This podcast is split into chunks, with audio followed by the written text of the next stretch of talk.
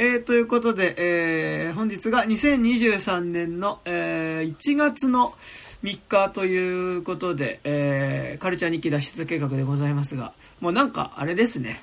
なんかもう3日ってなってくるとそろそろ、年末の、年末年始の休みも、なんかもう、終わりの感じがしてきて、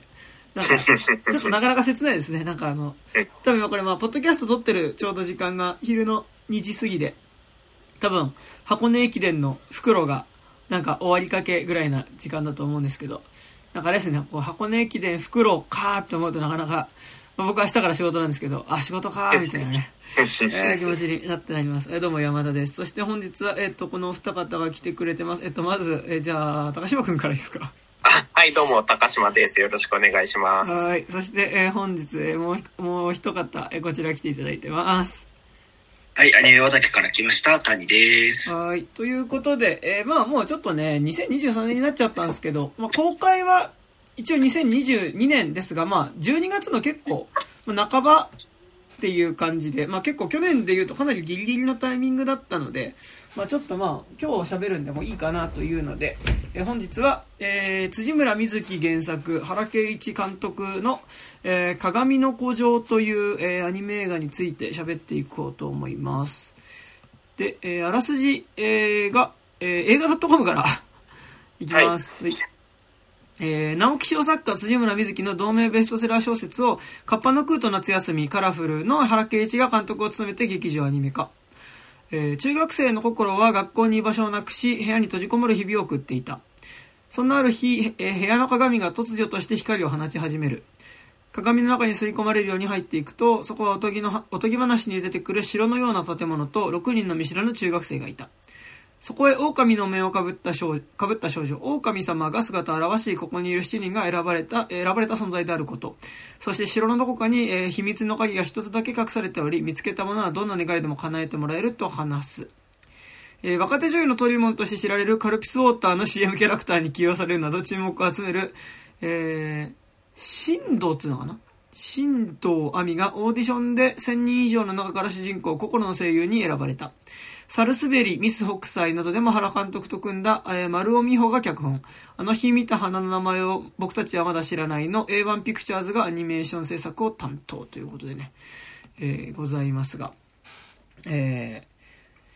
ー、というね、えー、まあだから、えー、というアニメ映画ですね。まあなんか、原敬一は、えー、まあ新作やれば見に行く映画監督だったので、まあ見に行ったというところですが、まあなんか、こう、所感としては、なんか割とこう、なんか原敬一っていうと結構個人的になんかやっぱ、どうしてもクレヨンしんちゃんの劇場版のイメージがめちゃくちゃ強いし、多分なんか世間一般的にも割と、なんでしょう、大人計画の人でしょとか、戦国あっぱれの人でしょみたいなイメージが強い。あもちろんなんか、あ、お、お、大人計画ではない。大人計画、計画ってやば。大人計画が松尾鈴木だよ。松尾鈴木だし。大人帝国とかね、戦国あっぱれのイメージが強いと思うけど、まあなんか、全然、それより前から暗黒たまたまとかも、まあ、原刑事時代はクロ、クレヨンしんちゃんの映画自体はずっとやってたけど、まあなんか、特に大人帝国と戦国あっぱれが、やっぱりその、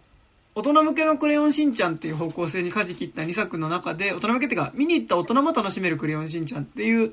ので作ったクレヨンしんちゃん2作がなんか、まあめちゃくちゃその大ヒットして、なんか単純にクレヨンしんちゃんの劇場版でしょっていうことじゃなくて、やっぱりその、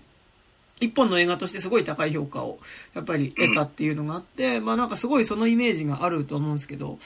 なんか同時にでも実はなんか原敬一ってなんかカラフルとか、あとバースデーワンダーランドと今作っていう、なんか割とその、なんでしょう、こう、個人的な感覚で言うと、まあなんかだからその、10代の、まあ、少年、少女向けに向けた、えっと、まあある種ファンタジー的な要素もある、えアニメ映画っていうのを、まあ、えっと、ずっと作っていて、で、なんか個人的な感覚としてなんかその、NHK さんちゃんの、えっと、夕方6時以降、てんてれ終わった後にやってる、なんかあの、ドラマ枠。なんか要はなんか6番目のさよ子とかやってる枠。なんか中学生日記とかでやってる枠の、なんか、こう、ドラマっぽいな、みたいな質感っていうか、まあね、要は多分、ヤングアダルト小説みたいなことだと思うんだけど、の、なんかやっぱ映画化みたいなことは結構なんか一貫してやってて、なんかその中の一本だなっていう感じは、すごいしながら見ていて、なんかやっぱその、原作小説と、あとなんかその、まあ、原監督自体がすごい、原監督って言ってめっちゃ野球っぽいけど、あの、原健一監督自身がね、すごい、やっぱこの、こういうこう、多分層に向けた作品を撮り続けることに対して、やっぱ、ある種の、こう、熱意を持って作ってるんだなっていう思いも感じつつ、なんか作品としてすごいいいと思った部分と、あと、なんかもうちょっとここ良ければなんかすげえ良かったのにな、みたいなところもちょっとあるみたいな、結構バランス感で、えっと、見てましたが、えっと、お二方いかがですか？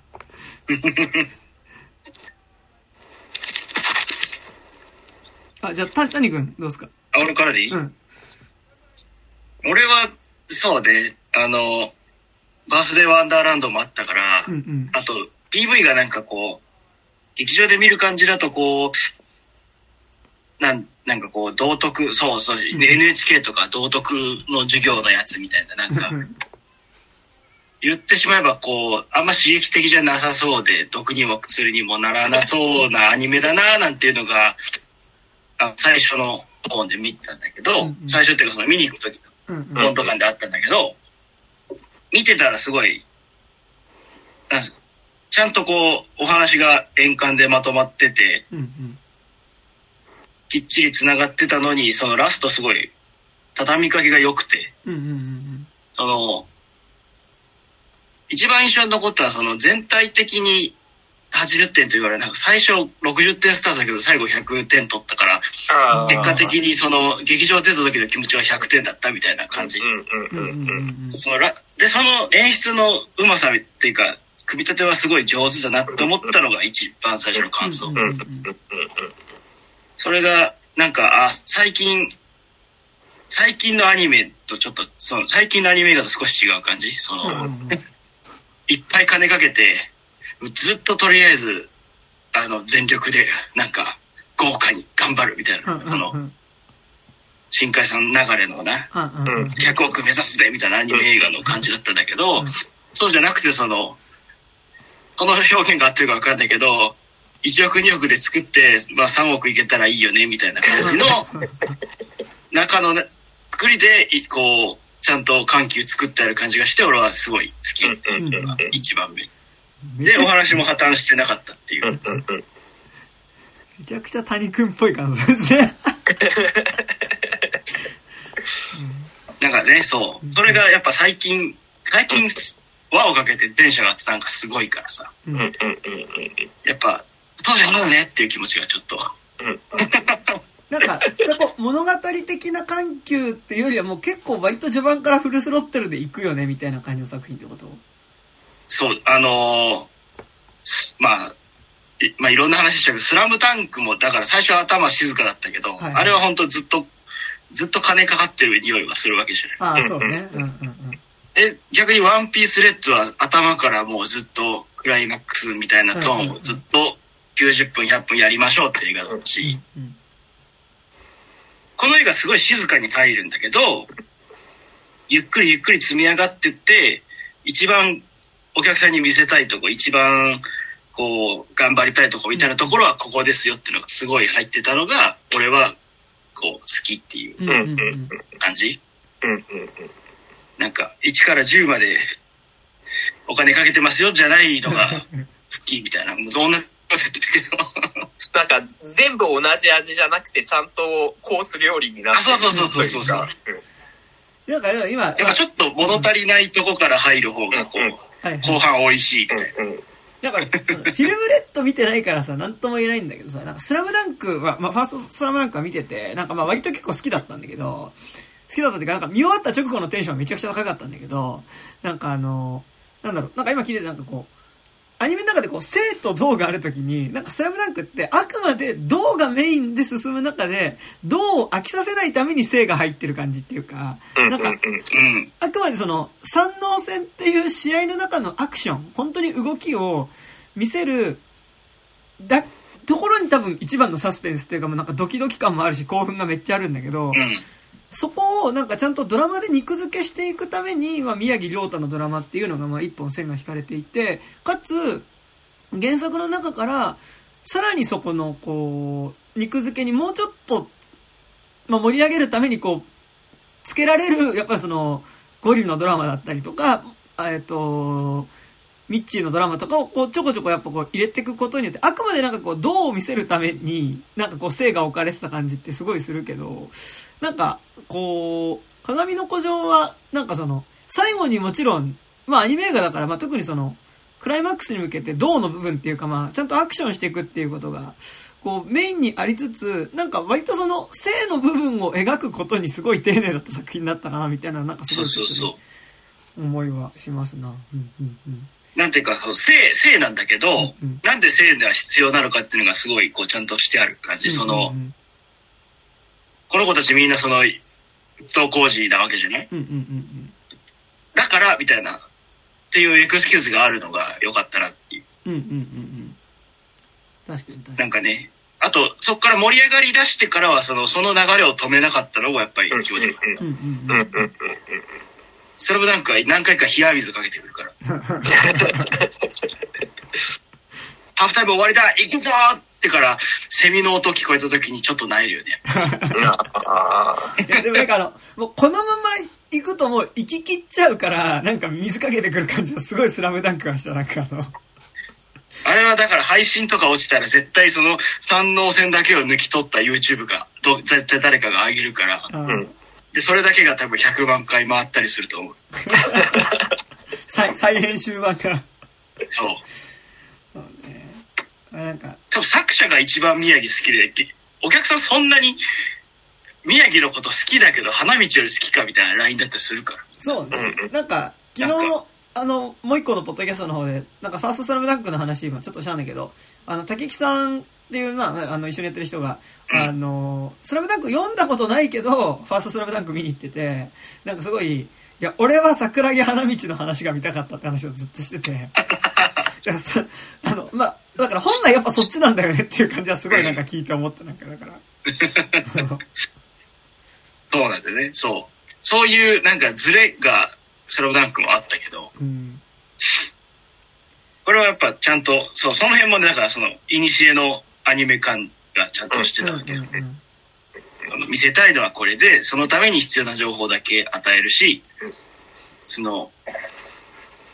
なんか、うがった見方するとさ、このお話もそうだけど、早めにわかんじゃんみたいなあるわけでしょ。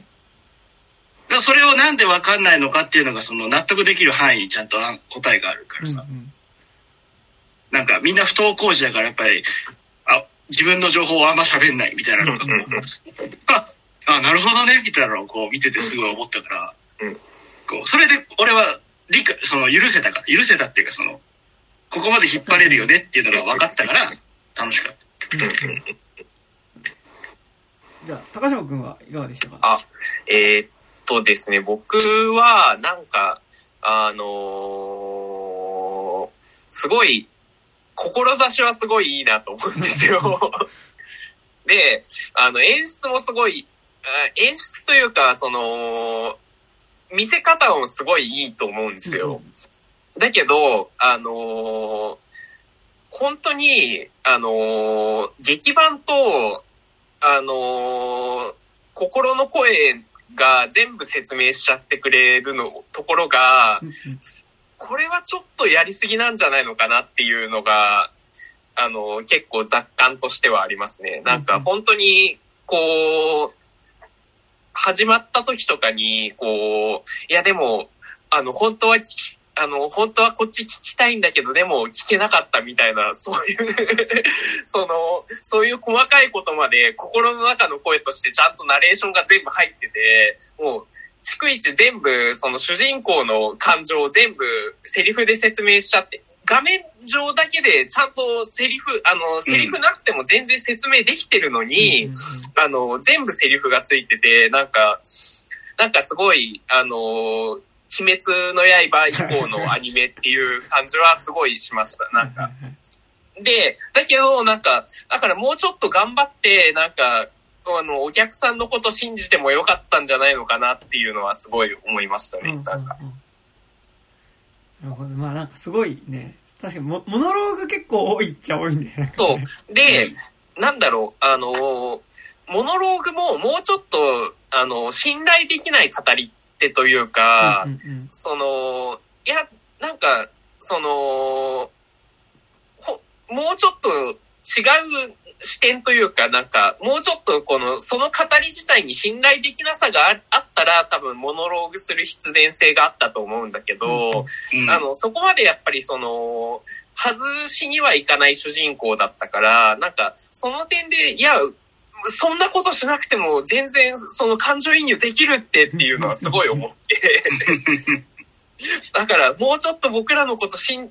多分、あの、中学生とかでも絶対わかるから、うんなんかそこは信頼してほしかったなっていうところがありますね。うんうんうん。いやね、確かにね。そう。なんかね、やっぱこの映画すごい、やっぱ今話してて思ったのは、なんかやっぱ最後のアクションに向けて、なんか多分その、クライマックスの盛り上がりに向けてその、感情の蓄積っていうものが、こう、うん。物語内にできてて、かつ、こう、キャラクターと観客の中でもその物が、こう、感情の蓄積っていうことが、こうちゃんとこう、まあなんか結構このは話を結構割としがちなんだけど、なんか、感情のピークに達してないのに、物語上の都合でドラマが進んじゃうタイプの話っていうのは結構ある気がして、ね。それね。す まあ、すすめの年寄りとか、まあ、個人的にはね、あの、もちろん、あの、ちゃんとそこに感情が乗った人もいると思うんだけど、まあ、僕がすすめの年寄りは結構なんかね、感情乗っていかなくてね、あの、感情がこっちの感情チャージが溜まる前にどんどんこう、ドラマが進んでっちゃう感じがあったんだけど、なんか逆にもうこの話はなんかもう、逆にクライマックスに行くまで、大きいアクションって起こんないから、うん。それまで逆にやっぱいかにその感情をチャージしていくかみたいな、まあ、積み重ねていくかみたいなところの話だったなっていうのはあり、なんか本当に、まあなんかだからそこをモノローグでやっちゃうかやっちゃわないかみたいな、なんか、私もそう思ってたみたいなこととかは、言わなくてもその表情で、まあ、分かってるみたいな。なんかあの、嬉野くんがさ、なんかさ、僕のことバカにしてたんだろうっていう時さ、違うよそう思ってたみたいなさ、のはさ、いや、あそう、えそれね、分かってる分かってる表情で分かるよみたいなのは、なんかすごい、その、言わなくてもちゃんとこっち蓄積してるのにっていうのは、なんかすごい思うところはね、ありましたよね。うん。ここは流行りなのかもしんないね、本当にこう、言ってあげる。まあ A1 がやってるのもあるんだろうけど、うんうんうんうんあ、でも A1 関係ないか。まあやっぱ、ほら、一個前がやっぱり全然伝わらないのもあったから、うん。それよりやっぱ伝わ、なんか言い過ぎでも絶対に伝わった方がいいよねっていうのがあるのかもしれないし、あとその24日公開で、じゃあ年末年始明けるってことはその、まあ原作が強いもんでもないから本当に休みで行くとこなくて暇な一般の人が来るためにやる映画みたいなトーンだと思うから、そうなるとやっぱその、物語理解度を30下げて作ってあげるのは大事っちゃ大事。年末年始にやる映画で難しいの一個もないから、本当に。うん。そうね。まあ、アバター、ウェイ・オブ・ウォーターとかね。大見商人だっけ？ああ、おみそにね。てか、なんかあのなんか、年末年始に、こうなんだろう、おじいちゃんおばあちゃんも一緒に行っても見れそうな映画かけるのそうそうはね、松竹。だから時代劇と山田洋次物っていうのは、まあ、どっちかは必ずやりますよね、なんかね。これは多分ジジババと子供で年末年始にじ地方で見た方がいいよねみたいな多分うん目標だと思うよ。でもなんか、僕、立川のシネコンで見たんですけど、なんか結構ね、なんか、小学生ぐらいの子とかもなんか来てて、親子連れとかでそう。そう。なんかでもそれはすごいいいなと思って、なんかこの映画を小学、なんか子供の時に見るの。なんか、ね、学校の映画鑑賞教室とかで見ると結構なんか気恥ずかしい気はするから、なんか、うん、映画館で見るのはめちゃくちゃいいなっていうのはね、こう、すごい思ったんですけど、でもなんかと、この映画のやっぱなんかその、ちょっと話変わるけど、その、モノローグの多さみたいなとこで言うと、なんか、一応根底に若干ミステリーっていうか、ちょっと若干サスペンス的なところもあるっていうのは、まあなんかそれが必要な、なんかその感情を言う以外のところでなんか、ちょっとこう、なんだろう、えっと、高山みなみが出てたからこの名前を出すと結構ややこしいんだけども、なんかそのちょっとコナン君的なさ、これはそういうことかみたいなさ、要はそのコナンの中でのモノローグってあるじゃん。おかしいぞみたいなさ。名探偵コナンの話ね。あ、そう、名探偵コナンです。あの、あれです。コナン、コナンザグレートの話じゃないです。あの、名探偵コナンの話です。あの未来少年の方でもないですけど。はいはいはい。えっと、なんかやっぱその、こう、ミステリーとしての要素、辻村瑞希って結構なんかその、割とそういう人ではある気がするから、なんか、あの、その意味ではなんか、今作、割と薄めではあるんだけど、やっぱミステリーではあると思うし、その鍵がどこ、まあ、ミステリーであり、なんかなんだろう、割とその、そうじゃないけどさ、あの、そうって、あっちのね、あの、ラブサンダーじゃなくて、あの、ね、あの、ジグソーのね、そうね、あの、なんかあの、密室の中に閉じ込められて、まあそこから、まあ脱出する方法を探しなさいみたいな話でもある。とは思うから、なんかって言った時に、なんかそこでモノローグが必要になるって側面も一個あるのかなみたいなことはちょっと思ったりはしたね、ああ。まあでも、なんだろう、あのー、これってさ、その、観客にとってはミステリーなんだけど、うん、あのー、登場人物にたちにとってはあんまりミステリーっていう物語の側面というよりは、その、自分のドラマとしての物語が強いから、なんか、あんまりこう、そこで探偵役として、そのおかし、これなんだろうっていうのは、こう、探偵役はやっぱ多分観客に任せるべきだったとは思うんですよね。無理に設定させる、無理に登場人物にやらせるんじゃなくて、なんか、だからもうちょっと、なん、なんだろうな、なんか、こう、そう、なんか、そこのバランスもなんか、微妙になんかわかるけど、もうちょっとうまくできたんじゃないのかなっていうのはね、なんかある気はしますが。そうね。なんか最初見た時は、はい、PV の時とかだと本当そのサスペンス系なのかなみたいな、その子供向けサスペンスぐらいのトーンかなって思ったんだけど、うん、割とその蓋開けてみると、うん、あの空間自体が大事になりそうだなと思ったら本当にその通りになっていくし、なんだったら別に鍵いらないよね、みたいなところに行きそうだなっていうラインにちゃんとあって、で、そのキャラクターと一緒に1時間ぐらい見ていくと、あ、こういうオチになりそうだなとか、そう、だから、やっぱこの9人、7人が大事、この空間が大事っていう方に行きそうだな、みたいなのとかが、まあまあ、わかんない。その、なんとなくさ、こうだろうなって思った通りになったのよ、僕は本当に。で、意外とそれってやっぱ気持ちいいんだなっていうのを。思った。あの、うんうんうんうん。あ、あ、なるほどね、みたいな外しじゃなくて、あ、あ、そっち？みたいな、その、外しを何回か今までされてるから、やっぱそれよりは、あ、これ、パラレルじゃなくて時代違うなみたいなのが途中でポンと思った時に、やっぱその通りに収束していく気持ちよさはある。うん。そうなんだけど、その時にこう盛り上げてくれるからよかったそう。なんか、やっぱ、そこのさ、その、今作すごいいいのは、その、時代違ったんだけど、それが全部こう、い、その一本の糸で繋がるところの気持ちよさじゃないですか。だから、あの、別にミステリー的な快感ではなくてさ、そうそうドラマ的な快感になるから、なんかそこはすごい上手いかったところ。多分、元の物語が多分すごい、あの、良質だと思うんだけど。なんか、すごい、辻村瑞希、そんなたくさん読んでないんだけど、まあ、ちょこちょこなんか、高校とか中学生ぐらいの時読んでて、なんかあの、すごい、なんか、今作でやってること、なんか割と実は2回目見て、なんかこれね、あの、デビュー作の冷たい校舎の時は止まるっていう小説の、なんか、その、ヤングアダルト文学版にしたみたいな話で、冷たい校舎の時は止まるっていう小説が、その、なんかなんだろう、こう、冬の校舎の中に、雪でこう閉ざされちゃった校舎の中に生徒がな、何だか、まあ、なんか7人とか8人ぐらいなんかこう、集め、なんか集まってて、で、もう本当に出れなくなってるんだけど、で、どこからどうやっても出れないっていう状況で、で、なんかこう、だんだんこう、そこで過ごし、なんで俺たちはここ閉じ込められたんだってことをなんか探っていくと、まあなんか実はその、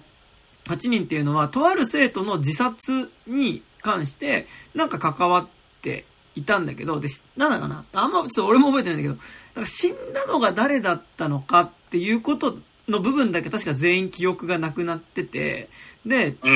なんか自分がそこにどう関わってたのかみたいなことで、で、なんか実はそれぞれ悩み抱えて、自殺するかもしれない悩みみたいなのを抱えていて、で、その上でなんか、あの時本当に自殺したのは誰だったのかっていうことを、そこに自分がどう関わってたのかっていうことをなんとか思い出そうとして、で、それをすることによってなんかこの校舎から抜け出せるんじゃないかっていうので、なんかその、まあ一個ずつ、なんかまあ、その事件の真自殺の真相についてこう探っていくみたいなのが冷たい校舎の時は止まるで、まあ、なんかこう、一つのシチュエーションにと閉じ込められた10、閉じ込められたこう10代の若者たちっていうのが、なんか、うん。その場所で脱出しようとする、脱出するための鍵を探すために、こう、過去の記憶と向き合わなければいけないっていう話っていう意味では、まあなんかだから、なんだろう、ソウと、なんか、まあ、ソウみたいな。ソウと、なんだろう、うる星やつらビューティフルドリーマーをかか足して2で割ったみたいなね。こう、シチュエーションの中で、でもなんかその、実はなんかやりたいのはサスペンスとかミステリーっていうよりは、そのシチュエーションを通して、なんか、そこに集まった10代の子たちがそれぞれ何について悩んでたのかっていう、なんかそっちの方を、なんか割と同時にその、そのフォーマットを使って、なんか密室サスペンスみたいなのの、フォーマットを使ってむしろ、こう、普段の学校の教室の日常の中では、なんか、なかなか自分の深い話をしたりとか、ふと振り返って、自分のその教室内での立場みたいなこととかについて、で、やってしまったこととか、後悔してることとか、なんかこう、辛かったことみたいな話す機会がないけど、なんかいざちょっとその、少人数で一箇所の場所に閉じ込められた時に、だんだんそれをこう、話すようになっていくみたいなことは、結構なんか冷たい校舎の時は止まるでやってて、ただなんか結構冷たい校舎の時は止まるが、やっぱ自殺モチーフにしてて割と暗めなのと、なんか、言うて割とミステリー度が高い、サスペンス度が高い作品だったんだけど、なんか、で、その何年後かに鏡の古城って書いてて、で、なんかやっぱ違いが、設定が、冷たい校舎は高校生なんだけど、こっちが中学生になってて、で、なんかそのバランス感として、その、サスペンス、んそのエンタメ性を担保するためのサスペンスの方に重きを置くっていうよりは、割となんかその、お互いのその、学校の中にいる時の辛さみたいなことってなんかこう、必ずしも、こう、学校に行ってないって意味では一緒だけど、でもじ、それは、実はそれぞれ辛さの事情は違うっていうことを。まあなんかどうこう共感していくかみたいな感じの方が、なんか、かがみの孤城に至ってはなんかこう近くなってるなと思ってて、なんかだから、フォーマットとしてはすごいエンタメしそうなフォーマットなんだけど、なんか必ずしもやっぱその、エンタメ、なんか無理にこうどんでん返しみたいなことしなくても、なんか気持ちいいのは、なんか割とその、こういうなんかね、どっちかというとなんかだな、あの、ビューティフルドリーマー的な楽しさと、あ、だから、ソウ的な楽しさと、なんか、こう、ブレックファストクラブ的な、なんかその、一箇所に集められた、なんか全然学校の中では会わなかった、あの、クラスカーストの違う生徒たちみたいなのが、なんか、いざ一堂に会した時に、なんか、それぞれの悩みについて話し出すタイプの、ブレックファストクラブみたいなのがと、なんかだからその、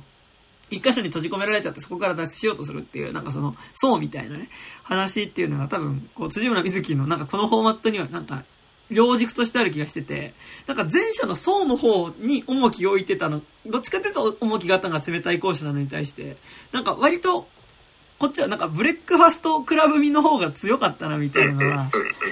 なんかすごいこう、冷たい古城に関しては、ああ、鏡の古城に関してはね、すごい思ったりはしたんですけど、そうそうそうそう。なんかね、なんかね、うんどっかで見たことあるシチュエーションではあるわけよ、全部。はいはいはい。あの、まあ、種明かしも含めてね。はいはいはいはい。まあでも、その調理の仕方が違うから別にそれは、別に違う時間軸が揃うっていうのは別に君の名はだけのものじゃないからさ。そうね、そうね。別にいいんだけどうんうん、まあその、そういう、しその辺はやっぱ、なんいろいろ見てると、あれっぽいな、これっぽいなみたいなのはたくさんあるんだけど、うんなんかそれでも、その中でこうなのかなと思った通りに進みつつ、それちょっとあれだよね。あの、イケメンサッカーくんの方はびっくりに入るのかな。ああ、うんそうね。うんうんうん。まあメインの縦筋の女の子はやっぱり割と序盤でもういろいろ明かされるからさ。うんうんうん。で、願いを叶えると、あの子が消されるわけだから、うんうん。そっちには行きそうにないな、みたいな。うんうんってなるとやっぱその、自分が強くなるとかで乗り越える方向なのかななんて思って見てたから。うんうんうんうん。ね。まあ、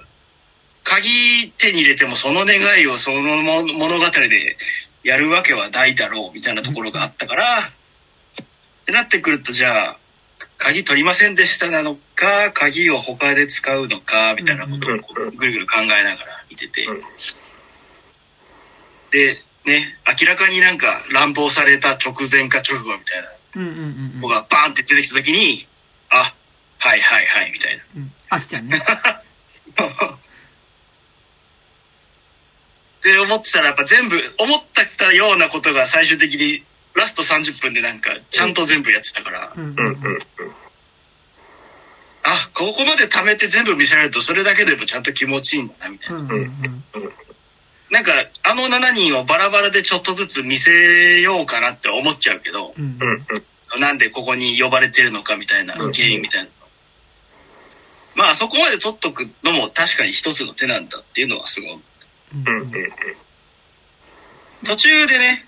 にしても君らのパーソナルわからなすぎだろみたいな瞬間はちょっとある。うんうんうん。多分さ、あの、群像的、群像劇的にも多分全然やれたし、多分、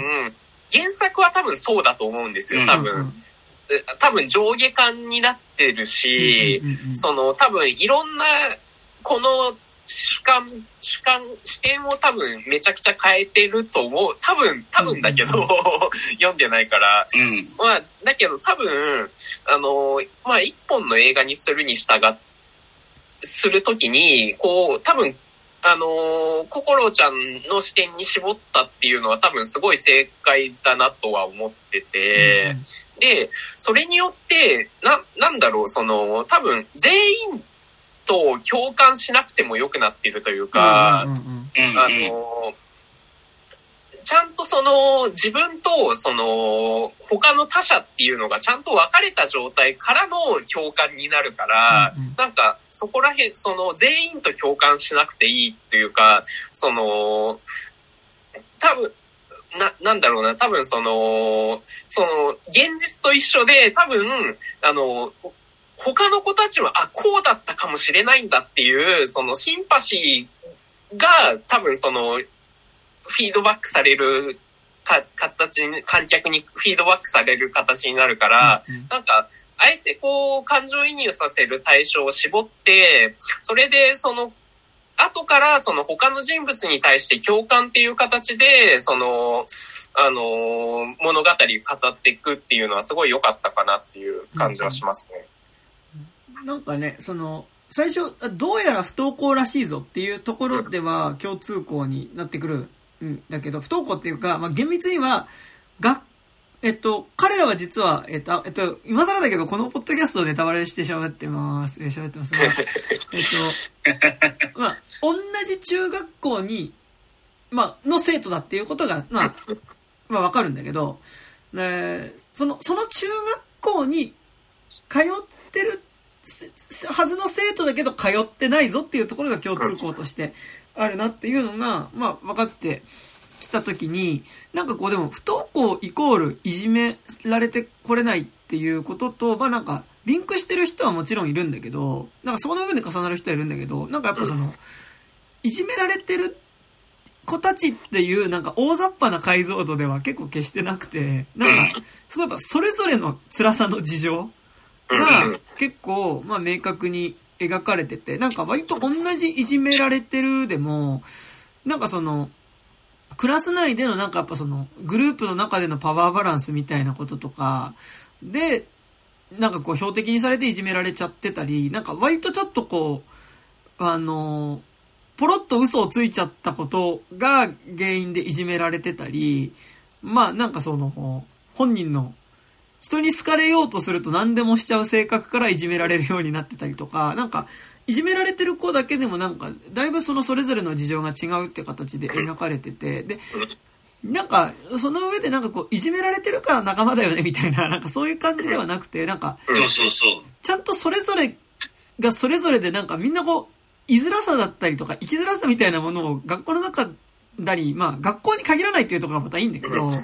あの、感じてるよねっていう時に、じゃあなんか、どうすれば、なんかこう、僕らは、まあこ、この、少なくとも学校生活で、まあ、この10代のこの時期を、なんか前向きに生きていけるだろうみたいなところに話が行くのが良くて、なんか基本的にこの映画の、だからクライマックスの、まあその、ある種いろんな出来事がハマっていくことの気持ちよさってなんかもう俺はもう全部、いやー、よかったねーの気持ちよさだったわけ。なんかあの、例えばね、そのさ、なんかある意味、多分鍵は使、まあその鍵は使わないんだけど、その、本人が望んでいたことっていうのが、鍵を多分使ってこうなったらいいなって思ってたことっていうのが、なんかこう、ある種こう、偶然の積み重なりによってさ、てか、彼ら同士が出会うことによって、あの、叶えられていく話でもあるじゃないですか。なんかある種奇跡的な形で、ね、なんかこう、そこがすごい、なんかなんだろう、こう、あ、よかったね。っていう気持ちよさだった気がしてて、なんか、なんかだから結構やっぱそこに、さっき何君も言ってたけど、どんでん返しとかはあんま必要ないのかな、みたいな。なんか一番わかりやすいところだと、その、まあでも一番わかりやすいところだけど、これ別に、なんかなんだろう、物語の仕組み的に必要だけど、なくてもいいんじゃねとも思った部分ではあるけど、なんか一番最初やっぱその、一応主人公のココラちゃんっていう子は、その、ね、まあ、クラスでいじめられてて、あの、他の女子生徒から声をあの、今無視されてる状態の時に、まあなんか、ここになんかものすごく明るくて、こう、誰とでも話が、話をする、こう、転校生がいきなりやってきて、で、その転校生が、あの、心ちゃん久しぶりって言って私のところに駆け寄って友達になってくれないかなっていう願いを、まあ、最初持ってるわけだけど、まあなんかそれは結局その、鏡の古城の中でのその、1年間を一緒に過ごしたうちの一人っていうのが、えっと、心ちゃんの学校にその、転校してくることによって、その願いは叶えられるっていう 形になってたり、あと、えっと、正宗くんってあの、なんか俺有名なゲームプログラマーの、高山みなみね。そう、高山みなみ。知り合いなんだぜって言ってた、まあその嘘をついちゃったせいで、まあ学校でいじめられてたからっていうのが、やっぱその、同じくその鏡の古城の中であった、あの、おそらく、両親の再婚をきっかけになんか多分家に居づらくて、ちょっとぐれちゃって学校に行ってなかった子っていうの。多分、あれ両親いないと。うん。いないかおばあちゃんに育てられてる感じ。うんね、で、ちょっとなんか金髪にしてくれちゃってて、で、まあなんか彼の年、時代感を表すためにウォークマンが使われてるっていうのがね、なんかすごい印象的でしたけど、まあ、その、あ、カセットウォークマンがね、使われてるっていうのがすごい印象的でしたけど、まあでもその、実は彼っていうのが、まあだからその、一番古い子。一番古い子が、だから結局その将来、ゲームのプログラマーになって、うん、で、その、正宗くんが未来で熱中しているゲームの制作者になるから、俺のことを俺と知り合いだってこと自慢していいぜっていうふうに、まあその正宗に声かけるっていうことだったり、まあなんか、その二つが結構わかりやすく直接語られるんだけど、多分、あそこのピアノを、まあ母親から。あ、そうそうそう。うん、あれ、ニュープレもらった？そう。ん？あ、もらってない。俺もらってないの？もらってないの？うん。くれなあれ、結構、あのー、伏線としてね、伏線というか、あの、はいはい、そう、もらうと、見えるから。はいはいはい。なんか、ビニールに入った。そう、あの、SNS に書くなってわざわざ書いてあるの、これ。はあ、はあはあ、で、鑑賞後に見ろって書いてあって、はいはい、で、まあ、終わって開けてみると確かに、その、あの映画が終わった後で、彼らがちょっとずつ手を持っているっていう絵があって、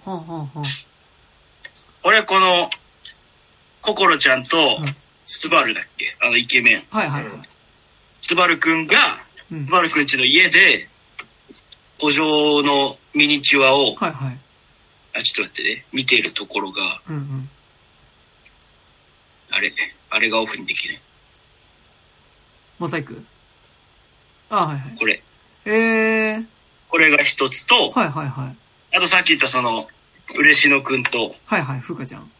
福ちゃんで、その2028年って書いてあるの、これ。ははははだからその先で、だから、これ多分嬉野くんの時間軸的には、あの映画が終わって、自分の時代でコンサートとか巡って、うん。あのメガネの子をちゃんと見つけたよっていう。結構いいなと思いながら流れてたけど。ねえ。で、なんか多分さ、で、風花ちゃんとしては多分その母親からさ、多分その、ピピアニストになりなさいみたいな感じですごいプレッシャーをかけられてて、ピアノでやってるけど楽しくなかったっていうところがさ、多分あそこに行くことで多分楽しくなったみたいなところっていうのも多分一個多分願いとして、よん原作読んでないからわかんないからさ、あったんじゃないかなみたいな感じはするし、まあ、あとなんか一番わかりやすいところだと結局その、そもそものこのね、城の主みたいな形で出てきた、あの、狼様っていう、まあ、芦田愛菜ですけどね。芦田愛めっちゃ良かったっすよねめっち。ゃよかった。めっちゃよかった。菜。芦田愛菜はすごいよ。てかなんか、だ、脱子役してからの芦田愛菜なんかすごい、すごいですよね。なんかあの、芦田愛菜プロだよ、本当に。で、ね、その狼様の、まあ、正体っていうのが結局その、さっきの何か、は、はやとくんだっけ？学校、あの、イケメンハワイ少年は。うん。スバル。あ、スバルくん。スバルだっけ？スバルくんの、スバルくん？スバルくん？リオン？んはい。リオン。あ、リオン、くんか。リオン、リオン、リオン、リオン。リオンくんの、その結局お姉ちゃんっていうのが、その中学校に行く前に病気で死んじゃってて、で、その、まあ、その子も、お姉ちゃんも学校に行きたいと思ってたし、リオンくんの願いっていうのが、お姉ちゃんと一緒の中学校に行きたいっていう願いだったから、まあ、その、ある種その古城の中で過ごすっていうことが、結構間接的にそのお姉ちゃんにとっては、その、そこの、自分が通うははずだった中学校の生徒たちと、集まって同じ時間を過ごすっていうことがある種まあその学校の代わりにもなってるみたいなところでなんかこうそれぞれの願いがこう間接的に叶えられていくっていうのがなんかまあすごいああよかったねみたいな。気持ちに。すごいなんか そこの気持ちよさだったなっていう感じが。そう、みんなちゃんと過不足なく繋がって回ってたのが気持ちよかった。うん。であとそのあ、どうぞどうぞ。あごめんね。その、中学生らしい感じがさ。あの、絶妙に上手だったなって思ってて、その、うんうん。あの、こんな子ありえねえよでもないし。なんかすごいリアルすぎて、ああ、もう見てんの辛いわみたいにもならない範囲。それこそこの、爽やか3組的なさ、はいあの、あの、上上手なのよ、子供の描き方が。あの、NHK ドラマ的に上手だったから。その、おそらく、学校に馴染めてない7人の中でも、やっぱりまず嬉野くんみたいなのが、なんかちょっと、阻害されている的な、その、温度感みたいな。うん、あの。はみ出し物の中でも上下関係ができてしまうようなニュアンスが、あ、あーと思いながら、うん。あるあると思いながら。うん。あとこの、正宗くん、多分ね、最終的には本当になったけど、多分本当に、俺、有名人の誰々と友達っていう子いたじゃないだって。うんうんうんうんうんうん。ああ、いた、こういう子いた、なるほどね、っていう、その、あの、引き刺さずに、ちょんちょんとあるあるを続いてくる感じで、ちょうどよかったの。うん、うん。ぶっ刺されると嫌になっちゃうから。かつての自分のちょっと良くない部分をこう、はいはいはいはい追体験する可能性もあるからね。いや、正宗くんすごいなんかちょっとこう、プライド高いんだろうなっていうのがさ、そう。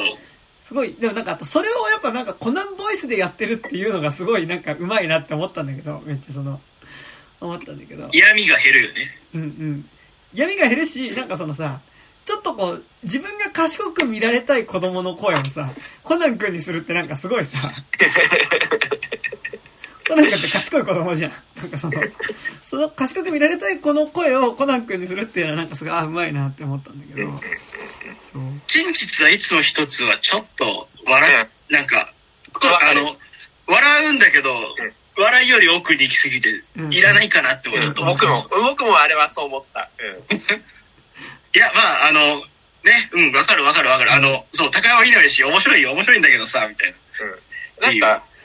ちゃんとドラマ面がしっかりしてる分、なんかメタ的なこと入れられると、そあそうそうこそう。そうであの、興ざめしちゃうっていうか、うん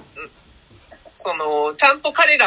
が、こう、正宗くんとかもちゃんと一人の人物として見てるのそうそうに、急にキャラとして出される感じがして、うんそこはね、ちょっと、物語上、ちょっと一個なんか段階をメタ的に引き上げられちゃうから、ちょっといらないかったですよね、あそこは。うんうん。そう、そうね、そう。ちゃんと彼らを彼らとして認識しているのに、うん。あの、コナン君で掘り込んでくるから、ブレって気持ち悪いっていうね。それはね、そう、なんか、まあなんだろう。もちろんキャラ萌えみ、キャラ萌えっていうかなんかその、キャラを好きになるってこともできるタイプの、うん。えー魅力はもちろんキャラクターにあるんだけど、うん。なんかあんまちょっとそういう消費の仕方じゃないかな、この映画はって感じはなんかね、うん。すごいするっすよね。でもなんだからねうんキャラが立ってない方がいいもんね、この、うんうんあの、アニメの内容的に。言い方あれだけど、ちょっと凡庸な方がいいんだよね。凡庸っていうのはなんかその、そうあ、こ、こういう子っているよねっていう、そうそうそうそう。ぐらいのところの共感でいい。なんか、あ、あくまで、なんかなんだまあ、心ちゃんが多分さっき高島君も言ってたけど、なんか一番間口が広いというか、うん。なんかこう共感しやすいキャラクターではあるけど、なんか別にね、今谷君も言ってたけど、なんかその、それ以外のキャラクターで全然、あ、自分こういうとこあるなのレベルで共感できるキャラクターである必要は、この映画に関してはあると思うから、そう。なんかね、そ、そのバランス感ではあるよね。なんか、だからそこで本当コナン、コナンネタを入れられちゃうとちょっと、ね、なんか急にやっぱキャラとしての面白さになっちゃうからっていうのは、ありますよね。うん。まあ、あとなんか、すごい、なんかドラマ上すごい良かったなと思ったのが、その時間軸をじらすことによって、多分、あの、時間軸をずらすものの作品で、あの、なんか、引っかかる時と引っかかんない時があるような気がしてて、で、あの、それは何、自分の中で何かっていうと、その、時間軸がじらす、ずらされることによって、完全に決定論的な、その、なんだろう、閉じられた運命になっちゃう。じゃないですか。その、だけど、この作品は、その、逆にその運命になってることによって、あの、自分の性っていうのが祝福されたものだっていうのに多分気づけるような話になってるから、うんうんなんか、そこはすごい良かったかなっていう思います。うんあの、多分、あの、あの、一つの古城っていうファンタジー空間を通して、その自分たちの性っていうのが、基本的にはその、今どんだけその苦しい現実があろうとも、基本的にはこう、世界から祝福されてるんだ、祝福された運命にあるんだっていうところ、あそこによって気づけるっていう話だったから、逆にその、前後のその運命が決まってることによって、その、やっぱあそこの先生が、あの、アキちゃんであることっていうのは、その、世界から祝福されてるんだっていうか、その自分のせいっていう、よろ、誰かの、誰かの何かになってるんだっていうのの実感として多分あそこがあるから、その、がっちりこう、運命として決まってる分、なんかそこの、なんて言うんだろう、なんか見てる側としても、あ、今ちちょっと辛いかもしれないけど、もしかしたら自分にとってのこういう人が出てくるかもしれないよなっていう、そのなんか勇気づきにはなってるような気がしてて、なんかそこはすごい良かったなっていう。うんうんうん。なんか、そう小学生くらいの時に見るとね、ちゃんと勇気もらえると思うんだよね。うんうんうんうん。それがやっぱこの原監督のうん作品っぽいし、うん。あの、いい方の原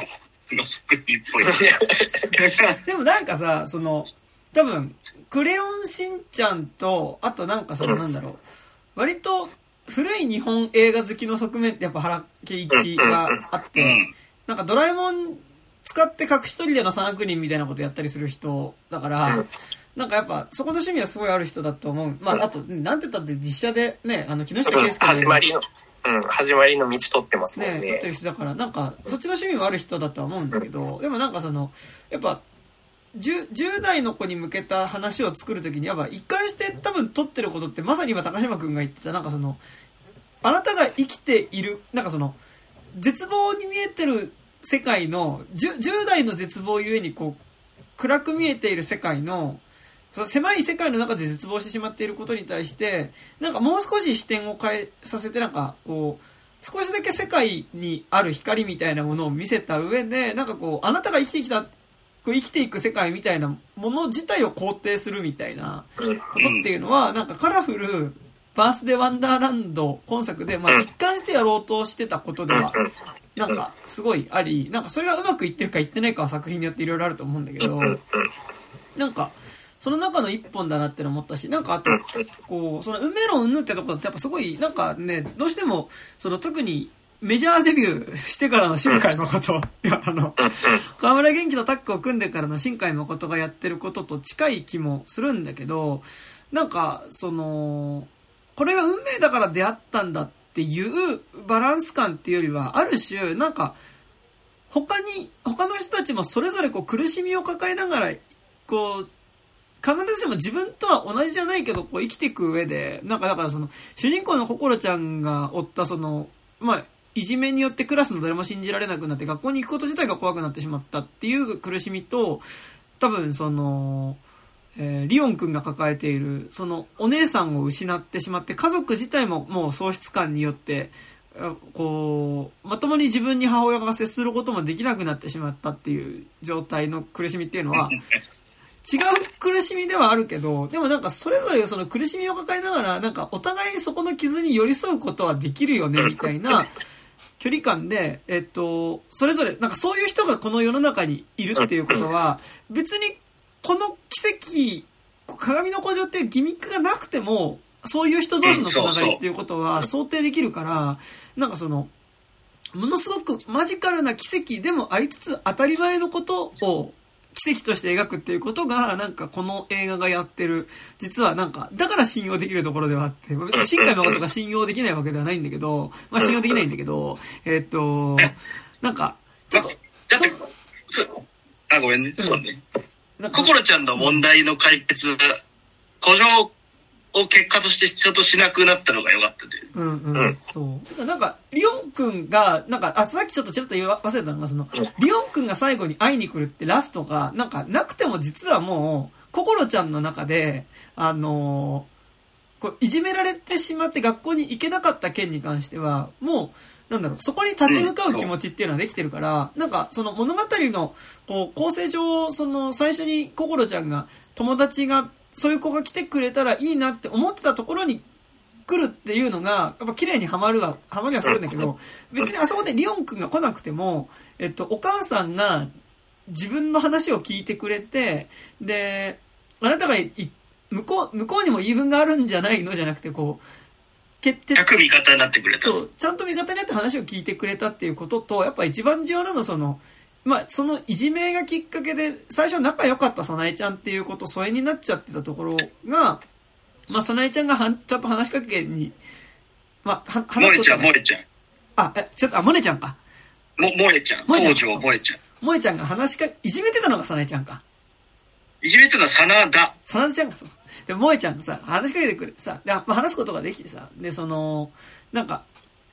な、何もできなくてごめんっていうことと、なんか私もいかに、その別に、あの、いじめてた子たちと仲良くしたかったわけじゃなくて、っていうことを、なんか、ちゃんとその、話してくれたことによって、で、なんかやっぱ、あそこでさ、あの、萌えちゃんがさ、あの、だってあの子たちってつまらない子たちじゃないって言ってくれることが、まあ、めちゃくちゃすごい重要じゃないですか。なんか、そうそうそう作品において。なんかだからもう、正直あそこで、心ちゃんの問題は、こう、で、心ちゃ終わるんだよ。ね、成長してるから、いらないっちゃいらないんだけど、まあでも、まあ、その物語上必要なのはわかるしっていうバランス感じはあるんだけど、そうそうそう。あそこでもう、ろくな大人にならないし、学校で別に、が、だから、中学生とか小学生ってやっぱ学校しかないじゃない、世界に。うんうんうんでもそれだけじゃないんだよっていう視点をその子からもらえたことで、割ともう、なんていうか、古城に頼らずともこの子は解解決できる状態になれたから、うんうんうん。その上でね、こう、祝福、プラスアルファの古城っていうところが、こう、物語として綺麗だった。うんうんうん。あの、なんだろう、クレヨンしんちゃんもさ、はいはい。これ、正確に言うと原さんの作品じゃないんだけどさ、うんさ初期の本郷さんのやつなんだけどさ、うんその、ちょっ大人の知らないところでなんか冒険して気づいたら、でも子供ってすごい成長しているみたいなのが、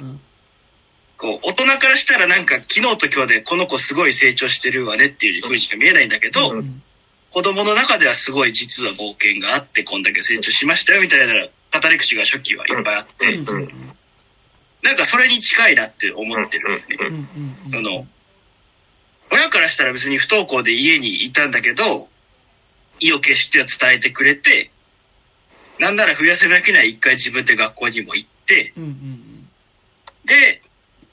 翌年からはもうちゃんと通えるようになっているっていうのは別に、親、親目線からしたら鏡の古城は一個も出てきてないけど、でも確実に心ちゃんはそれで成長していっているっていうのが、こう、俺の好きなファンタジーのあり方。なんか、現実に影響をしていないようで、内面では影響しているみたいなぐらいのニュアンスが好きだから、そのラインにいるのがいいなっていうのが。うん多分、あのーそれって多分すごい、その、オーソドックスな児童文学のあり方としてめちゃくちゃ正しいっていうか、その、原敬一はちゃんと、その、ファンタジーのことを信じてるっていうところがすごいでかいと思ってて、その、多分、あの、ファンタジーの世界っていうのは多分、鏡の古城もバースデーワンダーランドも多分、原敬一の中ではちゃんと信じれてるというか、うんうんうんその、その世界ってちゃんとあるよねっていうところが信じれてて、で、そこに、その、日々の生活から、そファンタジーを経由することによって、また違う性へと生まれ変わるっていうのが、多分、あの、多分原敬一のファンタジー感だと思ってて、で、そそれって多分その鏡、僕らからすると、その、ファンタ、鏡の古城の物語の中の人物にとっては古城だったのが、僕らにとっては多分、その鏡の古城っていう映画っていうファンタジーになって、で、それがその見た人に影響を及ぼすっていう風なところで多分、あのー原敬一は多分作ってると思うから、なんかそこら辺のその信信頼度の高さというか、その、はすごい、あの、いい、いいよなっていう思ってます。多分、新海誠とかになると、その、なんだろう、すごい言い方悪いけど、その、作品自体のことはあんま信じてないというか、うんうんうんその、ファンタジックなところっていうのが多分自分のおもちゃとして機能させちゃってるっていうところがすごいあると思うので、なんか、そこら辺のその塩梅の違いっていうのはなんかすごい出てるかなっていうのは気がします。うんうんうんなんかでもやっぱ、まあ世界系、世界系って言うけど、そもそもの世界系ってやっぱこの児童文学ファンタジーのさ、うん、うん、あの、ファンタジーが帰結せずにそのまんま現実に訴求していくような話だからああ、そうだね。うんうんうん。ね、そうね、児童文学っぽいんだよね、と、あの、最終的にこの話ってやっぱり。うん、それがこう、今見ると逆にとても心地よいみたいな。うん、うん、うん。割と昔のなんか、日曜洋画げ、日曜洋画じゃない、日曜劇場みたいなところでやってたアニメってそのラインがずっとある。うん、うん、まあまあ、その、その辺の人だからね、監督がね。うん、うん。てかなんかやっぱ90年代のエロゲ作ってた人じゃないからね。そうそうそうね。なんかでもやっぱさ、その、ど道徳的な話をちゃんと、道徳的な話作ろうっていうか、なんかちゃんと、その、見る人のことを想定して、なんかその人にとって、こう、こうである話を作らなきゃっていう、なんかその、えっと、マーケティングっていうところっていうよりは、なんかこう、うん誰に向けた作品かっていうことを、うん。なんかちゃんとこう、意識して作ってる感じっていうのがうん。うん、まあなんか、ちゃんと伝わってくるのが、多分なんなんだろう、正直ね、原敬一、多少作品の出来が悪くても嫌な感じしないのは、なん。か本当そこな気はするんだよね。そう、そう、そう。そうそうそう。そうそうそう。あの、あ、これがすごい言いたいんだなとか、うん。ここをちゃんと100伝えたいんだなっていうのはやっぱすごい感じれるのがいいよね。それでいてなんか、こう、なんだろう、どう、積極臭くない感じがさ、うん。こうん。うもうニュアンスの話だけどさ、あのうん、ブラックパンサーは俺積極臭かったよ途中からさ。あの、なんか、すごい、これを褒めない人は人ではないみたいなトーンなのかなっていうぐらいのうん。見え方になっちゃってたんだけど、なんかそれ言われるとさ、なんだこの野郎、こんちくしょってなるんだけど、うんなんか、なんかこれぐらいのトーンで柔らかくおし接してくれるとこう、あ、よかったって、あの、純真な心でこっちも思えるからさ。だからね、ひねくれ、ひねくれてるだけなんだけど。で、ブラックパンサーは、なんかでも、なんか最初、なんかなんだろう。あの、ブラックパンサーの葬式であり、なんかチャドウィック・ボーズマンの葬式で始まるから、なんかさ、葬式のこと悪く言っちゃダメじゃん。そうそうそうそうそうそう。なんか、なんかこの葬式つまんないっすねってさ、言ったらさ、ダメそうじゃん。なんかダメそうっていうかなんかその、そ葬式に対して本当にさ、死を傷んでる人に対してさ、いやでもこの葬式つまんなくないですかってさ、言っちゃダメだからそう、それがずるい、ずるいだよ。あの、うんフィクションの物語なんだから、そこの評価させてほしいのにさ、なんかね、人の葬式行って、おめえはつまんねえんだよって言えないじゃないだってなんかこ、この葬式どうなんすかって言えないから。なんか、そう、その、なんか居心地の悪さはめちゃくちゃあったけど、まあ俺はブラックパンサーは結構、なんか、どどうなんみたいなのは結構あるあるので、ですけど。そう、多分ね、道徳的な解き方のレベルは一緒なの、この映画と多分。うんでも、あの、飲み込みやすさっていうか、その、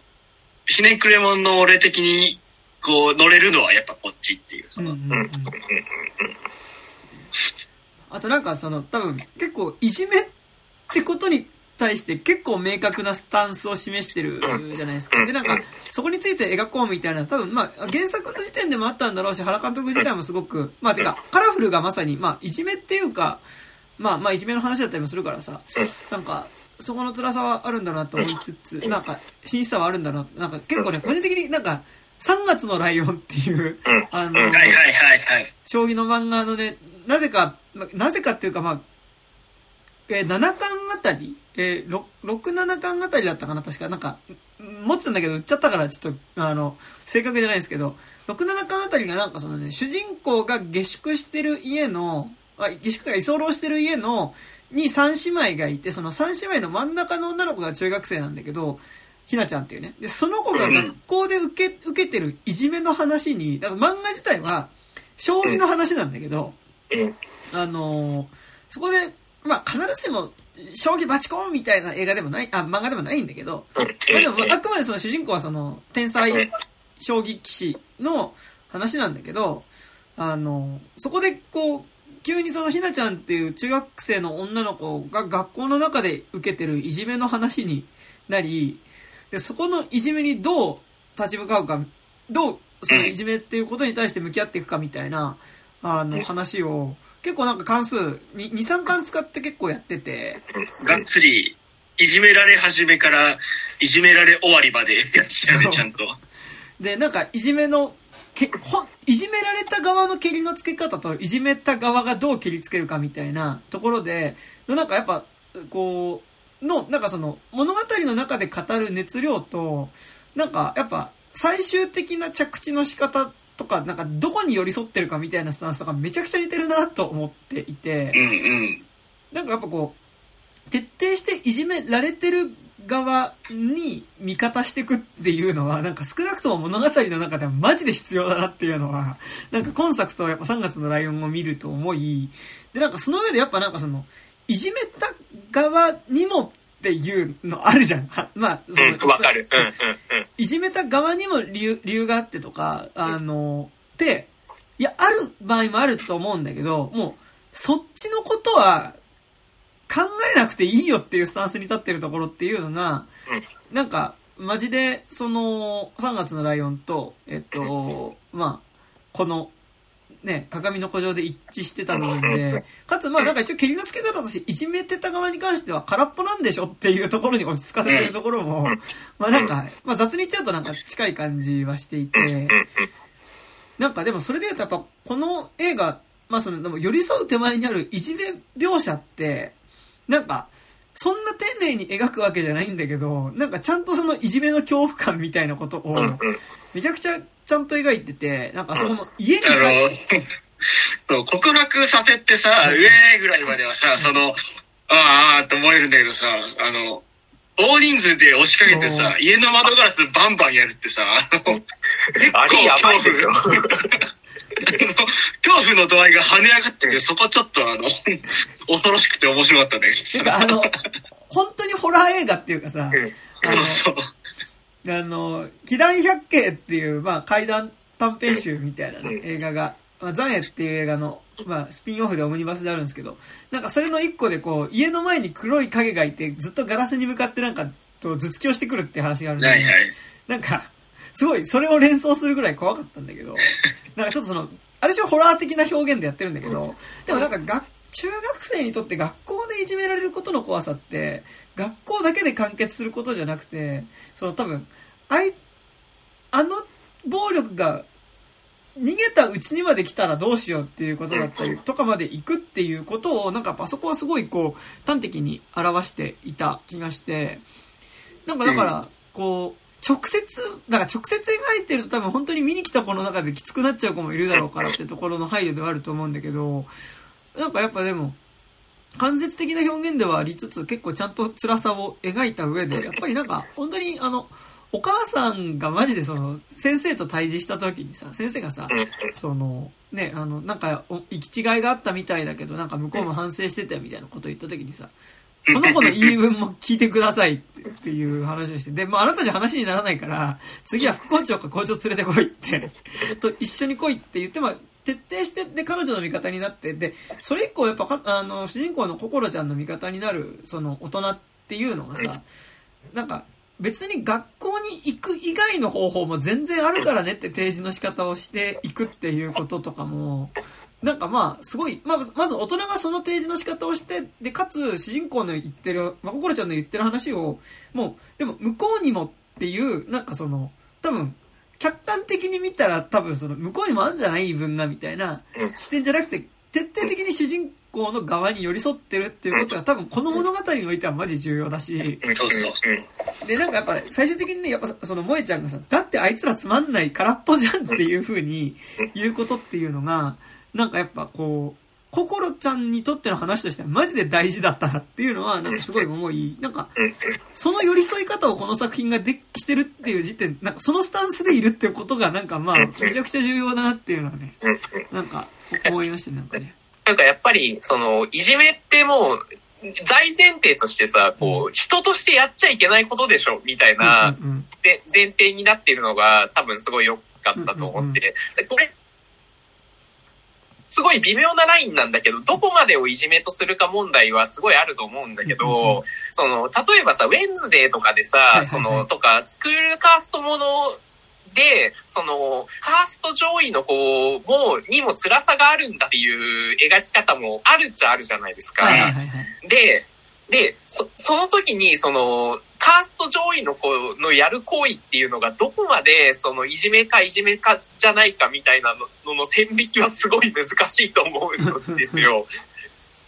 で、だけど、多分、あの、基本的にはやっぱり、でもこの作品に関しては、でもやっぱそんなの、言語道断で、いや、この行為はダメでしょっていうところに、その、お前らの気持ちなんて別に、え関係なくて、それはやっぱり、その人としての尊厳を踏みにじる行為は絶対やっちゃダメだろっていう、こう、前提があるのがすごい。で、それをやるのにパーソナリティなんて関係ないよねっていう、その仕方っていうのはちょっと最近の映画だとちょっとそこを日和るというかさ、うんうんうんその、いやでも、あの、あっちにも言い分があってみたいな感じになっちゃいがちじゃないですか。だからなんか、そこはなんかちゃんと、で、やっぱりそこの分けるっていうのが多分そのファンタジーを持ってるか持ってないかの人間っていうか、うんうん。その他者の能力、他者の感情をちゃんとこう、あのー共感できるか否かっていうところが多分、あの、あると思って、だからその、心の中にファンタジー、鏡の古城を持ってる人、多分萌えちゃんも持ってるからこそ、うん。その、他の鏡の古城に行ってるかもしれないしっていうところで、その、心とこう共感できるけどっていう、で、っていうところがね、なんかすごい良かった。で、やっぱそれを持ってない人はいじめするよねっていうね、うん。なんか感じになってて、なんかやっぱそのファンタジーっていうところに対してすごい信頼感があるっていう、ファンタジーイコール共感と言ってもいいかもしれないんだけど、うんうんうん。ね。でも、うっすら最初に嬉野くんを拒否してるあたりはやっぱリアリティあるよね。そうそうそうそうそう。なんかそこすげえ重要だと思ってさ、なんかその、なんかいじめ、か学校に行けてない、なんかだからその自分自身に辛さがある子たちが集まって学校を作れば、なんか、なんかある意味疑似的な学校っていうかまあその10代の子たちのこう不特定、なんかその年齢と性別うん、まあ年齢が近いっていうだけで、それ以外共通点全く違う子たちがうん、一箇所に集められて、なんかその、長い時間過ごさなきゃいけないっていうのが学校だとするとうん、なんか別に鏡の古城もまあ、言ったらミニチュア、小さな学校だし、で、小さな学校であることっていうのがある種その、狼様にとっては、なんかそこで疑似的な学校の空間があるからこそ、なんか彼女の学校に行きたかったって思いが救われてるところもある節はあると思ってるんだけど、なんかそれで言うと、結構やっぱその、じゃあ、彼らが集団になった時に、じゃあ、いじめがないかっていうとそうじゃなくて、やっぱり、いじめがやっぱりこう、嬉野くんで、なんか、嬉野くんがいじめになっていくかってってちょっとリアルじゃんそのさ、うん、リアル。なんかあいつさ、みたいな感じでさ、あの、またやってるよっていう、こう、笑いから、笑いとちょっとなんかあいつやだ、なんかコミュニケーションの取り方な、みたいなところから、だんだんそれがこう、状態化してって、あいつをちょっと下に扱っていいっていうことが、そのままいじめにつながっていくみたいな。なんかこう、描いていく中で、なんかこうさ、あのー、嬉野くんが、こう、声を上げた時にさ、その、うん。あって気づくことができるかできないかっていうのが、うん。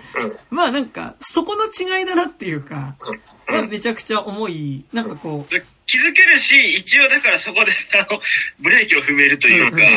みんなそのうん、家を押しかけて窓バンバンするまでいかないっていうのはやっぱりその、うん彼らが一回そういうことはやっぱうん、自分も体験はしているからっていううん。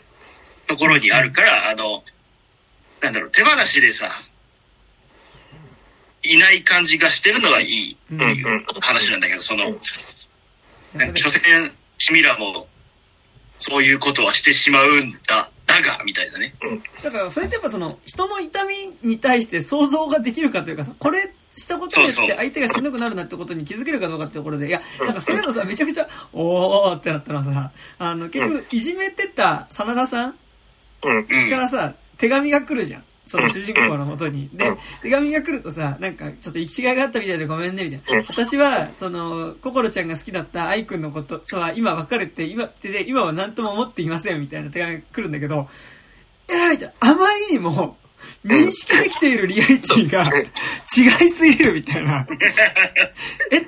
私は、おめえがいじめてたから学校行けてなかったんだけど、え、何？向こうとしては、その、私、なんか好きな相手を、が、月、なんかこう取られたから学校来れなくなってたって認識に変換されてるのこれみたいな。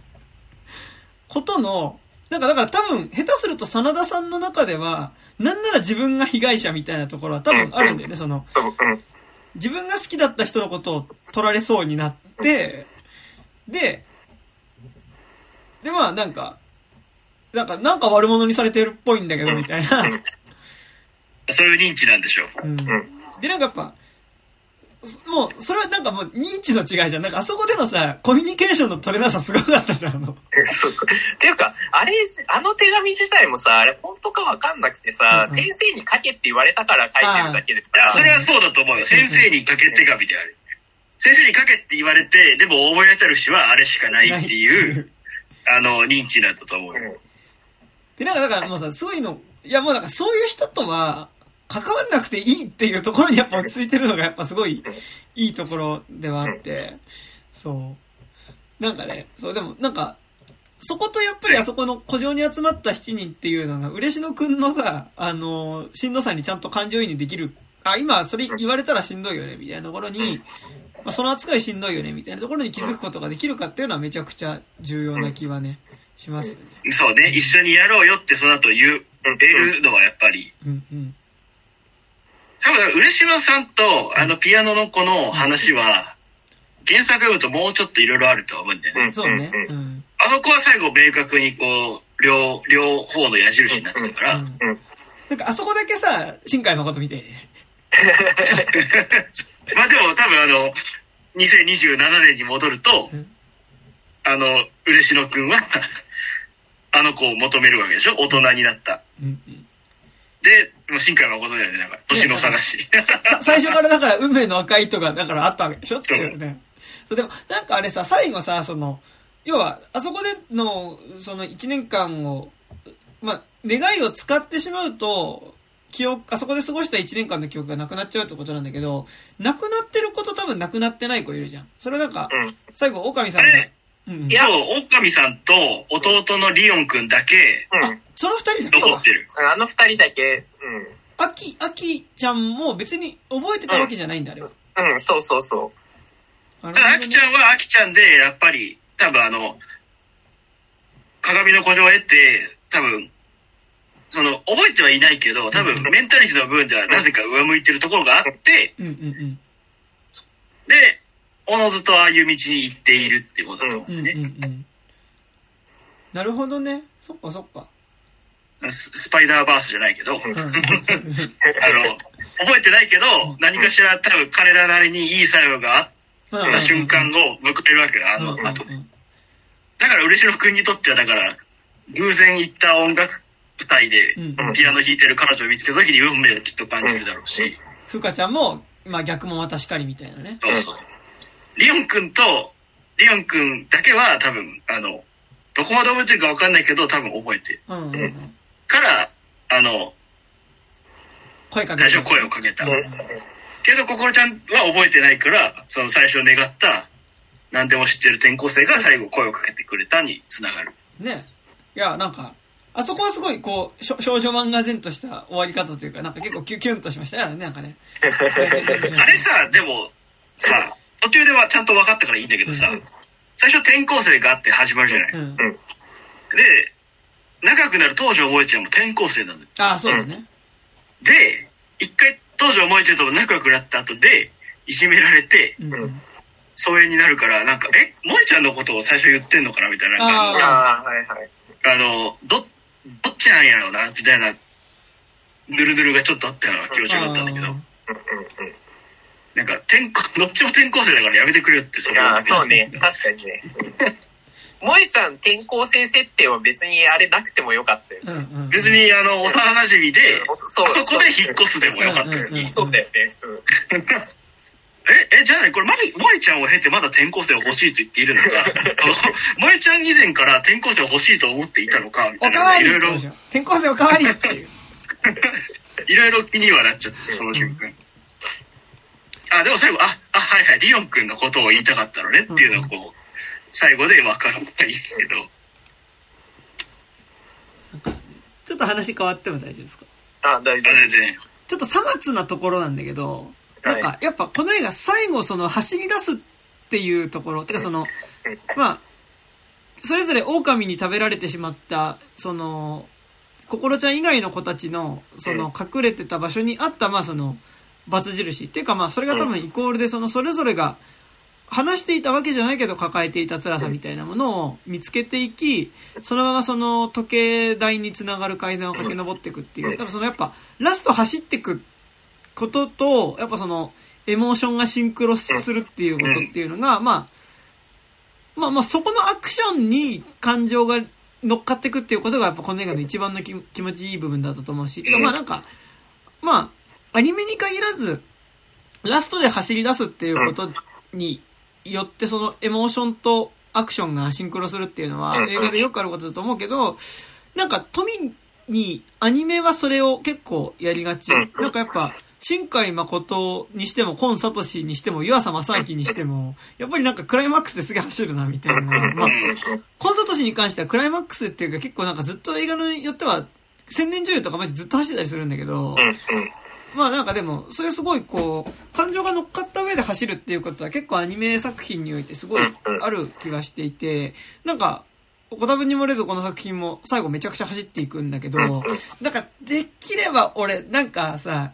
もうラストリオン君と会うぐらいまでずっと走っててほしくて、なんかその、一回時計台のとこ着いた時にさ、あのーなんかなんだろう、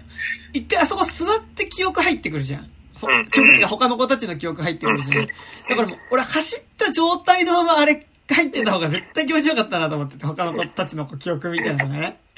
で、なんかそのまま走って行ってくれた方が、なんか、いや、絶対なんか気持ちよかったなっていうのは思っていて。なんかなんだろう。まあ、原敬一で言うとさ、その、なんだろう。まあ、すごい、俺は大人帝国の逆襲のラストを思い出して、はいはい。階段しんちゃん登る走るよね。そううん。電波塔、まあ、東京タワーっぽい電波塔をさ、その、まあ、えー未来に向けて、まあ、その、まあ、過去の世界に戻そうとする匂いをね、発生させる装置がある電波塔を、それを止めるために、まあ、止めるっていうか、その、それを作動させないためにその階段を駆け上っていく野原一家及び最後は、えっと、ひしん、これ、まあ、しんちゃんっていうさ、うん。野原しんのすけっていうのがさ、やっぱりあれってその未来を取り戻しに行くための走りでありさ、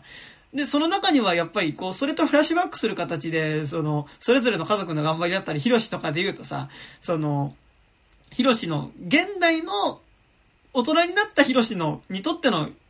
愛しい家族との時間みたいなこととかさ、その、がどんどんフラッシュ、その、要は、愛しい現代の時間っていうのがちゃんとそこにこうフラッシュバックする形で、しんちゃんが登っていくで、登っていくしんちゃんっていうのが、未来にこういう時代を過ごし、時間を過ごしたいと思うからって言いながらそこを走っていくっていうところが、まあ超エモーション上がるし、まあ、なわけだけど、あの、まあ今作、まあでもしんちゃんも最後さ、塔の上に行ったところで立ち止まるっちゃ立ち止まるんだけど、なんか、もうちょっとなんかね、走ってるとこ長く見たかったなっていうのと、そうなんかその、それぞれの思い、こう、フラッシュバックした形で走っていってくれた方が、なんか別にしんちゃんみたいに鼻血出せとは言わないんだけど、別にそんな泥臭く走らなくていいんだけど、なんかもうちょっと走ってるところに、なんかもっとエモーションマシマシで見せてくれよみたいなのはちょっと思った。そう。多分最後は、あの、ほら、6人で走りたかったからね。あ、そうね、そうね、確そうかにね。。あの、まあ、いまあ、だから一回立ち止まるのもあるのかもしれないけど。うん止まんなよと座んなよみたいな。走れやみたいな。すげえ面白い。俺、それで行くとさ、うんあの、みんな狼に一回食われるじゃない。はいうんうん。あれだから、最初に、だからその、発表していた要素としてはさ、最初に、芦田愛菜が言うことに全部が入っているよっていう、その、うん日本時間でっていうとか、うんうんうん。で行くと、その、だから5時をみんなであそこにか、あの絵のところに隠れて、うんうん。やり過ごさなければいけないのかなっていうのが思ってるの、その、低い。オチの付け方として。おのおのの罰ついてるところに、あ5時で帰らなきゃいけないって言われてるんだけど、実はそこに隠れてうん、一回5時をやり過ごすことで。鍵への場所が開けるのかなとか思ってたらう、んあの、みんな食われて、うんあの、一個一個罰を巡るだけでいいってなってたのが、なんか、な俺は、俺はそこがちょっともやっとしてるけど、なんか、なんか最初に提示してるとか、あの、絵の下りとか言う、あ、みんなかヤギ隠れてを見つけるじゃない、途中で。っうんうんうん。ていうんだったら、なんか、みんなでそれで実は5時を超えなければ扉は開かれないんだってかの方が面白いのになって。あなんかその、仕掛けとさ、その、あそこの場所自体のその、要は、仕掛け、ルールとしての仕掛けとさ、物語上のその、こう、彼らの、あの場所が、彼らにとってどういう場所だったかとか、そこでの彼らの感情っていうのが、どういうふうに動いたかみたいなことが、いまいちなんかし、こう、あそこの城っていうのが、の、まあ、ルールがメタファーになってない感じがするよね、メタファーってそうそうそううん。それはなんか、で、本当に、あ、本当に来れるだけなんで5時超えると、みたいな、その、うんうん。なんかね、ルールの裏をつけじゃないけど、うんその、うんまあでも、多分、あれはもう、やっぱさ、こう、一個の運命として決まっちゃってる物語だから、うんうんその、そこに修練していくしかないから、ぶっちゃけそのミステリー要素は、その、罰の下りとかはい逆にいらなかったと思うんですよね。うん。あそれで、その、食われちゃって、あの絵を見た瞬間に、こう、あ、あまあでもそれがないとっていうところもあるから、多分もう、あれ、この物語が始まってる時点で、あの7人があそこにかつ、あの、隠れるっていうのはもう決定してるわけじゃないですか。うんうんあの、一応もうみんなが救われるっていう運命は変え、変えられないというか、そこにこう、行くっていうはことはもう多分決定してると思うから、だから実はその、ミステリー要素はこの映画において結構、あの、あの、一応、その、必要上ミステリーにはなってるけど、うんうんそこって実はい、いらないよね。だってこれ運命なんだもんっていうところではあるから、なんかそこら辺の難しさはね、ちょっとありますよね。なんかねまあ、それで行くなら、うんあの、罰を事前に見つけるんじゃなくて、実は、わーってみんなが隠れた先が、だからその、FPS でいう、その、落ちた地点に罰がつくみたいなね。そうそうそうそうそう。を、あの絵を元に、心ちゃんが一個一個巡って見つけて、フラッシュバックしながら取り入れて、最後、行くとかの方がいいかもね。うんそうそうそうそうそう。そっちの方がいいね。そう。あの、結構ほら、エントランスでみんな壊れてたじゃん。そうそうじゃなくて、やっぱあの、逃げ込んだ先が偶然罰だったとかの方がね、そうそうそうそう。サスペンス的には面白いね。うんうんなんかね、やろうとしたことってさ、なんかなんだろう、その鍵っていうのがそのさ、そもそものなんか、まあ、バツ印ってことになってるけどさ、なんかうん、後半の物語的なあれで言うと、結局その、それぞれの辛さ、なんかその、多分それぞれの願いっていうのが多分それぞれの辛、かその現実の中で抱えてる辛さをさ、解消から救い出してほしいっていうのが多分それぞれの願いだったりするわけじゃん。でなんか、それを知った上で自分の願いを優先して、自分だけ助かるってことが選べますかみたいな選択肢だった気はするの。なんかあそこでの最後の主人公に突きつけられた問いって。うん。うんうん。なんか、じゃあ最初からそれでよくねっていうか、なんかそのルルール自体として、なんかその、鍵を見つけ、あの鍵を、にたどり着くまでのヒントみたいなことっていうのがさ、なんかその、罰印を巡るっていうことっていうのが、まあなんかちょっとこう、だってまあ、あれ結局怒った後じゃないと、あれの意味合いって出てこないじゃん、さ、罰印っていうことの意味合いっていうのがさ。っていう認識でいいとは思うんだけどね。うんその、割とほら、平時で罰は見つけてたじゃない。うん。そうね。うんうん。あのシーンだけ見ると、平時でも7箇所罰を巡ればあれが生まれる可能性があったわけでしょ？そううん。うん。ね。あの階段が。うんうんうん。だとしたらってなっちゃうからさ。そねそうの、そう、必然性感をもうちょっとね、足すとかね。うんうんうん。あの、リスポーン地点が罰になってしまうから、そこを巡る旅にするとかにする。うんうん だからこの子はここで食われたんだっていうのをやっぱ巡りながらね。うんうんうん。そうなんか、あと、狼が本当に狼だったのもちょっと、あ、本当に狼なんだって、あの、うっすら思った。あで、のなん、か、ちょっとなんかでも、あのビジュアルもうちょっと工夫欲しかったよね。なんかあの、そうそう、なんか、比喩かなとか、もしくはもうちょっとその、狼様が、うん。その、異形になりましたよみたいな、はい浮かんでくるのかなって思ったら、あの、あ本当にでかい狼が丸飲みしてくるんだっていう、あの、まあなんか、言っちゃあれだけど、なんか、ひねりのないビジュアルでしたよね。そうそうそう。あのそこを本当にひねらないんだっていうね。あのさっきひねらないことを褒めたけど、うんいや、なんかあの、そこはひねっていいとこだけど、なんかその、そうそう主人そう公たちの造形は、だからそのキャラクター造形自体はひねらなくていいと思うけど、なんかね、城の造形とね、なんかね、狼の造形とかはなんかもっとひねってよかったのにな、みたいなのは、思った。なんか。うんうん。そう、そこは、ある。なんか別にあとうんうん。なんか個人的に結構、あの、劇版結構きつかったポイントが、あの、回想になった時に、その、アキちゃんの、あの、が、こう、暴行されそうになる時に、すげえなんかギターのギュイーンみたいなのが あって、あそこすごいほんと恥ずかしくなっちゃって、なんか、あそこ、もっと抑制された音楽でいいのにと思って、なんか、あ、あそこ、あそこで結構ね、あ、あっと思って、なんか、ちょっと、もっともっと抑えた音楽でよかったよっていうのを思った。り。じゃあやっぱ、あれですかね、鏡の古城リミックスバージョンを、うん、わかりやすく、わかりやすくっていう、あの、うん。劇版じゃないけど、音がさ、最初すげえちっちゃかったの、スタートから。ああの、もうなんかさ、ゴホゴホしてる奴らとかさ、うんそういう音がいっぱい聞こえてくるんだよ、劇場から。うん質が悪いから、年末って。年末客の質が悪いからね。え、で、谷くんどこで見た？俺品川で見た。ああ。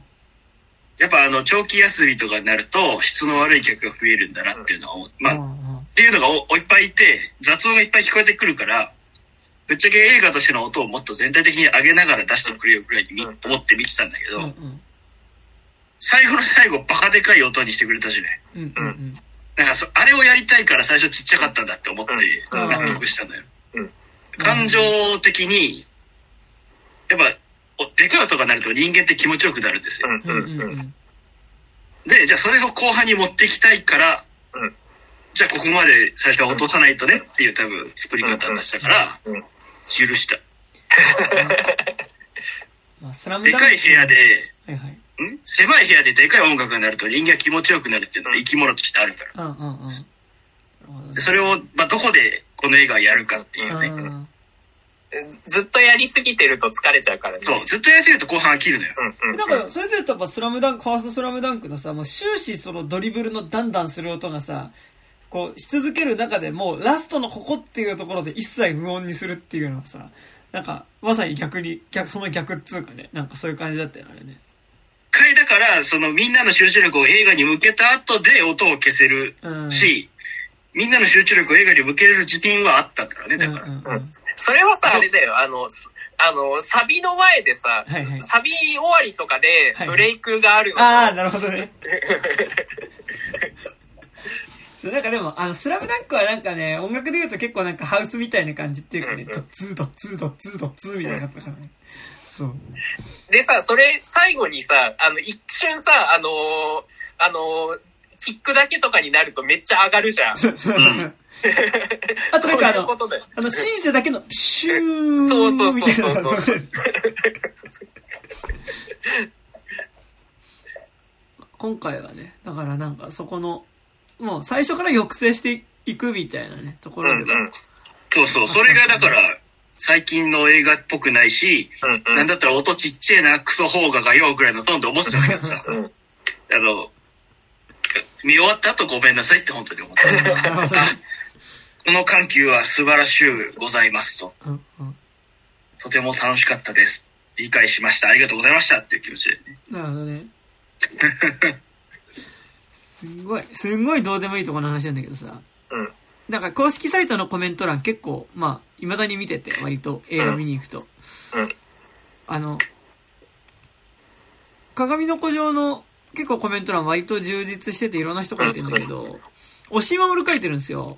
ええー、で、なんか邪推だけど、なんか。割とそもそもの、こう、まあ、冷たい校舎の時は止まるの構造とかが、まあ、めちゃくちゃビューティフルドリーマーっぽかったりするし、なんか、うん。そういうつながりとかあんのかなと思ってね。でも、うん押井守、まあ、あと、まあ、普通に原恵一だし、みたいなのあって。だったのかな、みたいな感じなんだけど、押井守のコメントが、なんか、くっそ適当で、うん。なんか、お前ふざけんなよ、みたいな。すごい、なんか、え公式サイトから見た？ら、えっ、と、映画監督押井守でコメントが、ありがちな異世界ファンタジーかと思いつつ、そんなわけないだろうと思っていたら、やっぱりでした。いやー、これは刺さるわ。久しぶりにひたむきな思いってやつを思い出して、危うく泣かされるとこでした。原さん、原さんさすがだわって書いてて。これ、これさ、俺泣いてねえよ、つってな。なんかしかも、このひたむきな思いのところにカッコつけてて、なんか、なんならなんか、ちょっと若干半笑いな感じ。久しぶりにひたむきな思いってやつを思い出して危うく泣かされるとこでしたわ。ヘラヘラみたいな。ヘラヘラって書いてないけど、なんかすごいこう、ヘラヘラ感があり、なんか、おいみたいな気持ちいや、で、も、あの、おじいさんらしいじゃん。押井ま、押井守ってやっぱポストモダンな作家じゃないですか。で、原敬一ってどちらかというとやっぱこ、あの、ファンタジー感とかも古典派だからさ、多分そこの相性はぶっちゃけ良くないよね、やっぱり。でもなん、なんで依頼したんだろうとか、うん。なんか、なんで受けたんだろうってめっちゃ思った。本当だよね。まあ、松竹だからかな。なんか、つながりはあるでしょうし。でもだって、押井守監督は、松竹でなんてし撮ってなくない？そんな。松竹っていうか、だから、多分松竹にいるプロデューサーが、多分、ってなったんか。大友さんとか、ああいう系の人たちが多いから、っあてなってくると、ほら、あの辺のこの、サブカルがサブカルだった時代が好きだった人たちの。年齢になってくるから、ねもう、そいつらもじじいばばばっかだよ、本当に。カウンターカルチャーでも何でもない、本当に。あの、老人たちが盛り上がるカルチャーになってきてるからね、あの辺は本当に。もうね、もうそこら辺はもうね、あの、ブラドラブを見てもうね、俺はね、見てますけど。うん。でもどっかで、はい。あ、どうぞどうぞ。どっかでだから俺たちは若者を分かっているって思うのをやめないというんけないって。古いんだわ、全部。もう。でもね、未だにやっぱ、ね、その、やっぱ、持ち上げられるし、まあ、なんかなんだろうな。古いんだけどさ、なんかやっぱ、そこ見ちゃうからさ、なんかその問題はね、あるよね。うん。なんかね。あ、うん。まあうん。ね。やっぱ知識量は確かにすごいから、うん。確かに。あのーね、その、宮崎駿の後、安野さんの後みたいなところでやっぱりうん。名前が上がる人にはなっているから、ね私なんかちょっとでもなんか、打率で見ると割と、ね、なかなか、あの、なんだろう、たまにすごいホームラン打つんだけど、その、うん。わかる。安定して打ってる人じゃないよねっていうのは、その思うんだよね。だってなんかもう、ほぼ、だって本当にホームランだったのって、パトレイバー、うるせえ奴ら、広角機動隊ゴーストに出せるぐらいじゃない？で、なってくるとなんかね、人のもんを扱った方がいいじゃんになっちゃうよね、本当に。うん。うん。いや、なんかだから、で、ほら、うん。自分、オリジナルで作ったものの打率の低さよ。んそうね。まあ、て天使の卵とか個人的には嫌いじゃないんだけどね。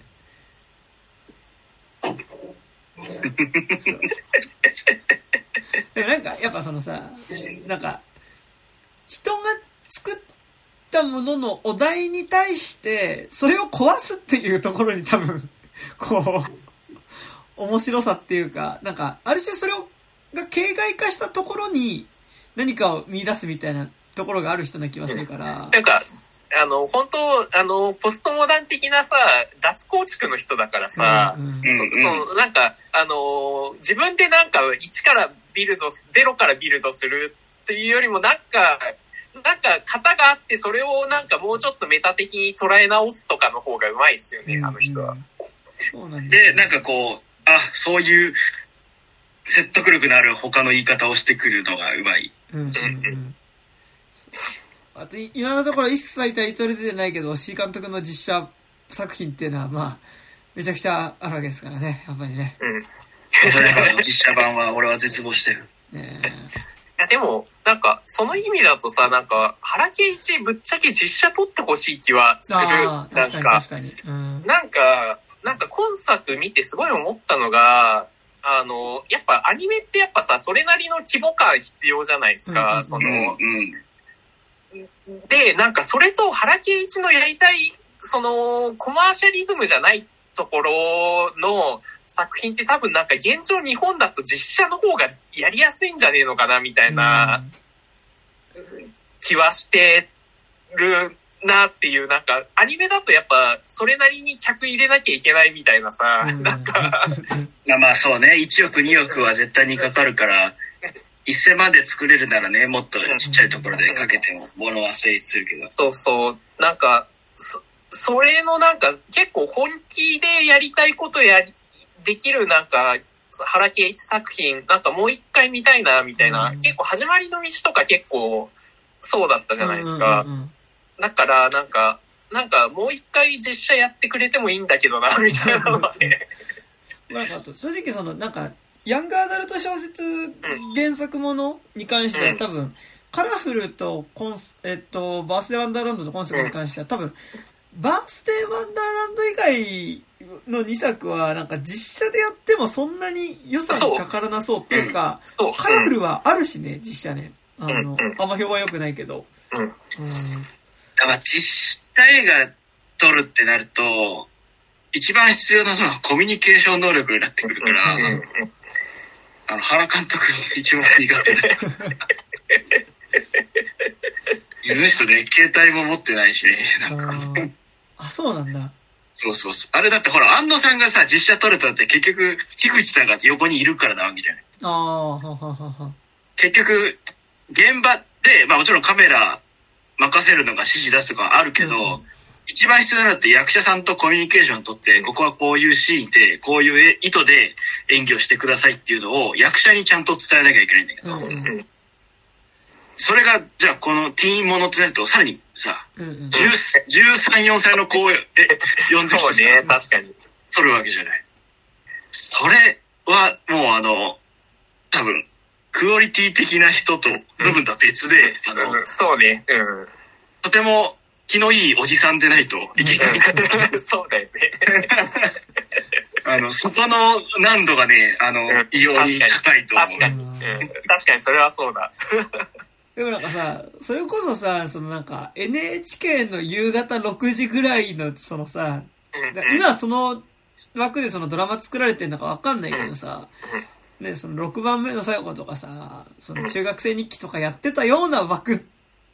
でね、なんか実写とかね、やってくれたらね。いやてか、作品はすごい向いてると思うけど、人が向いてないんだよ。だか。らあと逆にあれだよね、なんかその、映画じゃないとこういうなんか題材のものって作れな、なんかなっちゃったんかな、みたいなのがね、なんかその、まあ原監督とかは、最初は本当なんか、アニテレビアニメの人ではあるわけじゃん。うん。ね、なんかその、まあ、今のその子供が見ることを想定して作られてるテレビアニメがどういうものなのかわかんないけどさ、なんかなんだろう、その、結構、大人も見るテレビアニメってめちゃくちゃ盛り上がってる気がするんだけど、なんか、いざ、じゃあ子供が見るものって何なんだろうみたいな、なんかその、今、っていうのはすごい。子供向けなんて今もうないよ、NHK しか。だって、子供少なくなっちゃってるもんね。あー、そっか。そう。あとは本当に、あの、日朝の特撮とか、うん。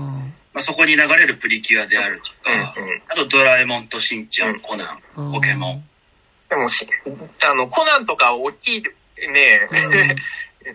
まあ、でもコナンも多分マネタイズとしては大人に映画見せることで金を稼いでいる。うんそうだよね。コナン、プリキュア、あとまあ日朝もなんならやっぱ大人も結構ね、見るからうね。ん。ツイッター見てると大人すごい見てますからうんね。えちゃんとでもあれ辺はまだあの、商材が子供向けでそこでペイをしているのあがしっかりしている。だから、ないよ、本当にうん。局が金出して作るアニメはもう本当大人向けのもんしかないから。うんねまあ、あと配信ベースとかになってくるとそういうこともあったりするのかなって気もね、思ったりはするけど。あとはもう本当に、ティーンを呼びましょうになると二言目にはじゃあ、あの、恋愛ものみたいなね。だから、心ちゃんがイケメンのリオン君と幼馴染の男前から取り合われるような話になってしまうわけですよ。そあの、鏡の古城2。わかんないけど。よく知らないタレントとジャニーズとよく知らない歌手が主題歌当ててるなんか安い映画になるわけですよ。それそうね。でも鏡の古城を見に行くと流れてる予告ってその辺だったから、そう、あ、本当やっぱその客層はそこだと思うよ。だからああれってほら、近いやっぱ映画の予告を流すかあ、ら、流すもんね。うん。アニメ映画なのに、その、安い恋愛ものが流れてるってことはやっぱそっち向けなんだろうなって最初に思うわけですよ。そうね。洋画もの見に行かないと洋画の予告しか流れないし、そうね。でも、洋画見に行ったのに、福田雄一の予告が流れたりするけどな。ああ、そうね。ううんん。そこはその辺を取りに行きたかったんじゃない？福田雄一が。絶対見に行かねえのに流れるけどな。逆に、あの、ゴリゴリのアニメ映画見るとやっぱりさ、フェイトの CM とかうんバンバン流れるわけいや、なんかその、バルトナインにアニメ映画見に行くと結構、え、こんなんやってんだとか、すげえ思う。そうそうそう。アニメバルト強いしね。うん。うんそれ、だから、だからエウレカセブンとかそれこそ見に行くと、予告でえ、こんなんやってんだみたいになる。だって、新宿だとほら、松竹とうん。東宝じゃん？そうだうん。うんね。。だけど自前の作品が絶対あるわけだからさ、やっぱり。そっちがあって前に出ちゃうけどうん、バルトナインは別に自社の映画ないから、う んそうね。やっぱそういうアニメ映画的には一番お願いしやすいと思う。うん。逆に今回松竹だから普通にピカデリーは強いんじゃないの？うんそううん。ね。てか、あれだね。あのー君たちはどう生きるのか？予告は全然流れませんね。あまだ見てない。だってもう今年でしょ？うん今年の7月とかでしょ？ねえ。あれなんかね、やっぱ予告出せるほどのまだあれでもないのかね。この時点で。それやばいでしょ。ないんでしょう、絵が。あ、でもあの、俺鳥の絵しか知らないよ、今。うん。あの、なんか、水鳥みたいなやつ。あの、一枚絵でしょ？そうそう。え、でも日付を東宝のサイトで言ったから、うん割とちゃんとあの、ここでやってくださいねっていう約束をして、あの、早尾も飲んでるはずなのよ。うん。やるよって。うん。やっぱ劇場うん、ずらせるけどさ、うんずれると被ってくるからさ、そうだよね。そう、日付言うってことは、ある程度の。ずらしませんよって。だって、新仮面ライダー、あ、あれよ、そっか。23年3月予定なのよ。おー。だから、日は決まってないのよ、まだ。おー。3月何日か決めてないのよ、まだ。すごいね。それぐらいやっぱ日を言うっていうのは、あ映画にとって大事なことなんだから、あ。うんうん。らジブリはずらさないだろうし、うん多分安野さんは3月31日までって思ってるはずだから、うん。すごいですなぁ23年3月31日公開ってあるよ、普通に。うん。まあっ、ていうかさ、うんあ、そっか、まだ、あ、もう3月公開なのにまだ日にち出てないのか。出てない、出てない。そっか、やばいね。すごいね。まあでも、まあ、ライダーはね、言うて一応映像はちょこちょこだ出てるからさ、なんか、。だけど、ね、下だからね。そう、まあね、まあね。確かに。素材はあるもんね。うん、素材はね。うん。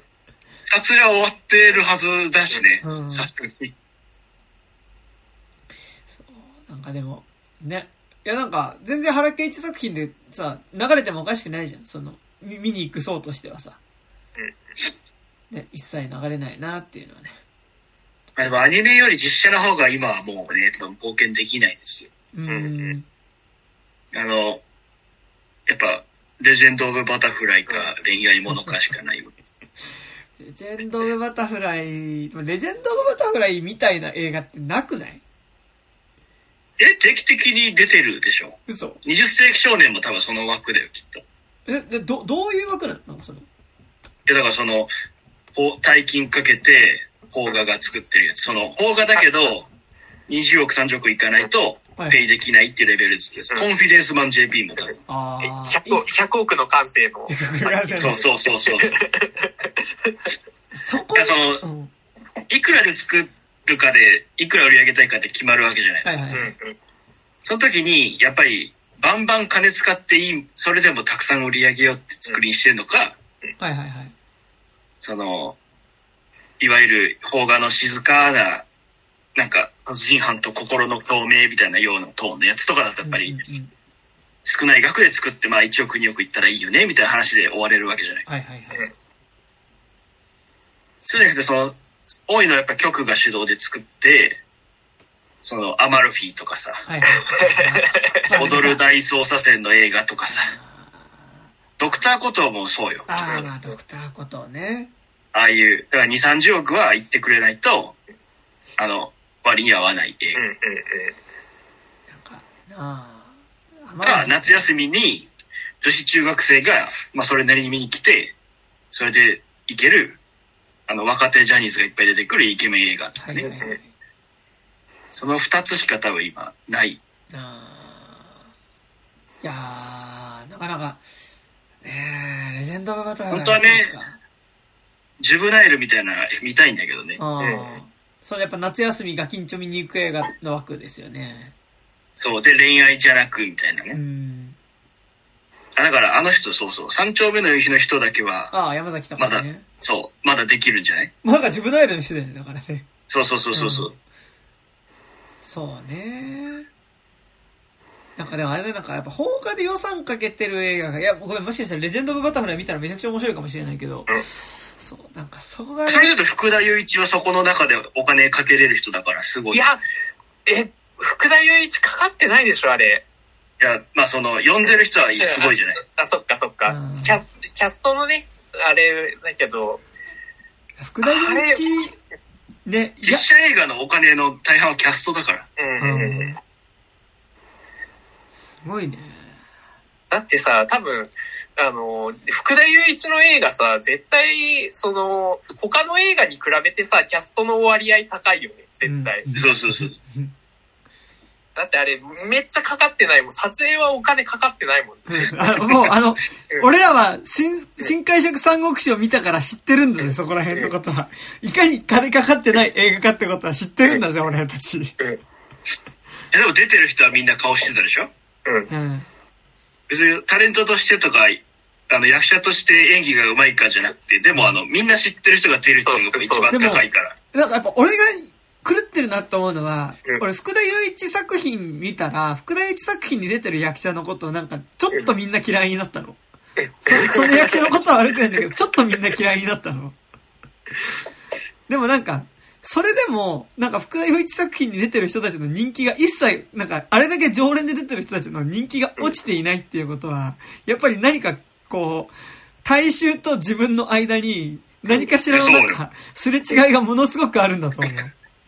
お前は、あの、少数なんだよ。あともう、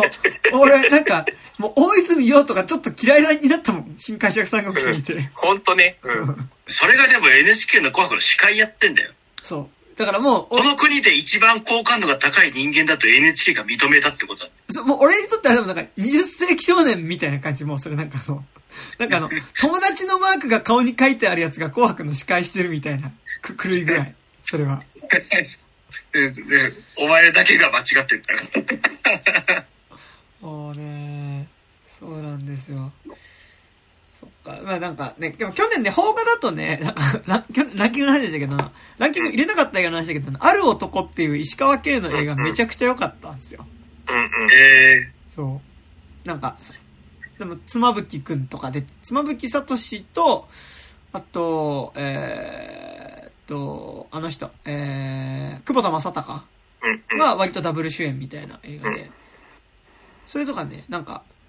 なんだろう、ちょっとこう、ちょ、なんか若干重厚めな感じのさ、なんか、大体年一本で作られる、あるじゃん。なんかあの、大体ゼゼゼタケシサがさ、イーサンイルとかがやってる枠のさうん、そう、なんか、なんか多分、そうとしてはそこ向けのやつなんだけど、うん。うん。悪人とかね。そうそうそうそうそう、怒りとかさ、うん。怒りとか。あとなんだっけ、あのー、なんか、あの、声声のやつ、えっと、つ、罪なき声みたいな、なんか、うん？んあの、小栗旬と星野源が出たやつそうそうそうそう、なんか、よ幼少期に俺の声使われて、使われてるやんけ、みたいなやつ。これ、俺の声やんけ、みたいなやつ。なんか、まあでも、あのラインですよ。なんか、うん。そう。のだったけど、なんか、石川圭は割となんか、すごい、うん、いいですね。なんか、ちゃんとじゅ 重厚感のあるものをうんうんうん。撮ってる気がしますけどね。そうですね。あそうそう別に来年だからアニメ映画結局なんかさ、ね、宮崎駿がっていうのがすげえでかくあってなんか、うん他ね、だって別に新海とか、まあ別に新海のことはいいんだけどさ、なんか新海細田あたりもないでしょ、なんか。ー、まあ、あれ順当にいけば次細田さんでしょうんうん。だよね。うん。新海やって細田やって。まあでもジブリがいるから、で、夏にジブリがいるから、うん。まあ、そっか。ぶつけないか避けるとは思う。そうそうそう。やっぱ、あの、一番でっかいの夏にぶつけてくるから。うんうん。ワンピース夏だったでしょ、今年。ああ、そうだね。歌ね、歌。そう。イルブレッド。あれも紅白出てんだから。ね。ね。まあ、俺も紅白、もう今年あれだったよ、もうなんか、うち、実家帰ったけど、実家テレビないからさ、もうあれだったもん、なんか、しかも父親いなくて母親と二人だったからさ、もうなんかあれだもん、母親がずっとロード・オブ・ザ・リング見てて。年明ける直前まで。であず 人でずーっと面白くないから、ロード・オブ・ザ・リング見て、おせち食って、で年明けてからダイ・ハード2見て寝た。ああ、いいじゃないですか。もう、もえ？う、もう、もうなんかそ逃の走中じゃないの？逃走中じゃ。いや、もう、もう、俺なんかね、それもう正月のテレビの磁場からもう一切解放されたらもう今年。おだからね、ロード・オブ・ザ・リングは、なんかでも年末感あるよ。なんか、いっぱい人出てきて、なんか、お祭りみたいな映画だから。え、ちゃんとケツまで見れたのロード・オブ・ザ・リング。いや、ロード・オブ・ザ・リングは、なんか、二つの塔まで見て、なんか、母親が力尽きて寝たから、俺だけ起きてて、なんか家にあった DVD ダイハード2だったから、ダイハード2見て寝た。ダイハード2の方が年末、年、年末年明け感あるよね。そう、あ、クリスマス映画だからね。そうそう。ハッピーニューイヤー、バーンみたいな感じで。大イエーですよ。クリスマスはゴリゴリでやんす、みたいな映画だから、ね。そう。いや、でもなんかさ、ダイハード2久しぶりに見たら、なんか、機内のパイロット、あ、機内の、こう、スチュワーデスの人の声が、多分吹き替え林原めぐみとかで、なんか、えあら豪華みたいな感じでね。そう。楽しかったですけどね。はい。はい、でも、まあその辺はそうだろうね。ま、まあ、ぼ僕はだから年末、あの、俺の古城にこもっていたので、なんかその世界が、その、紅白にアドが出ていたみたいなことはもう後から知って、へえ、そうなんだ、みたいな感じですよ。俺も、俺もずっとポケモンしてたよ。年末年始は。あ、本当ですか。ちゃんと人型のメスポケモン捕まえて、一緒に旅してて。そんなのがいいんですか？いっぱいいるよ。え、それ何？エビワラみたいなこと？あまあまあ、ジャンル的にはね。お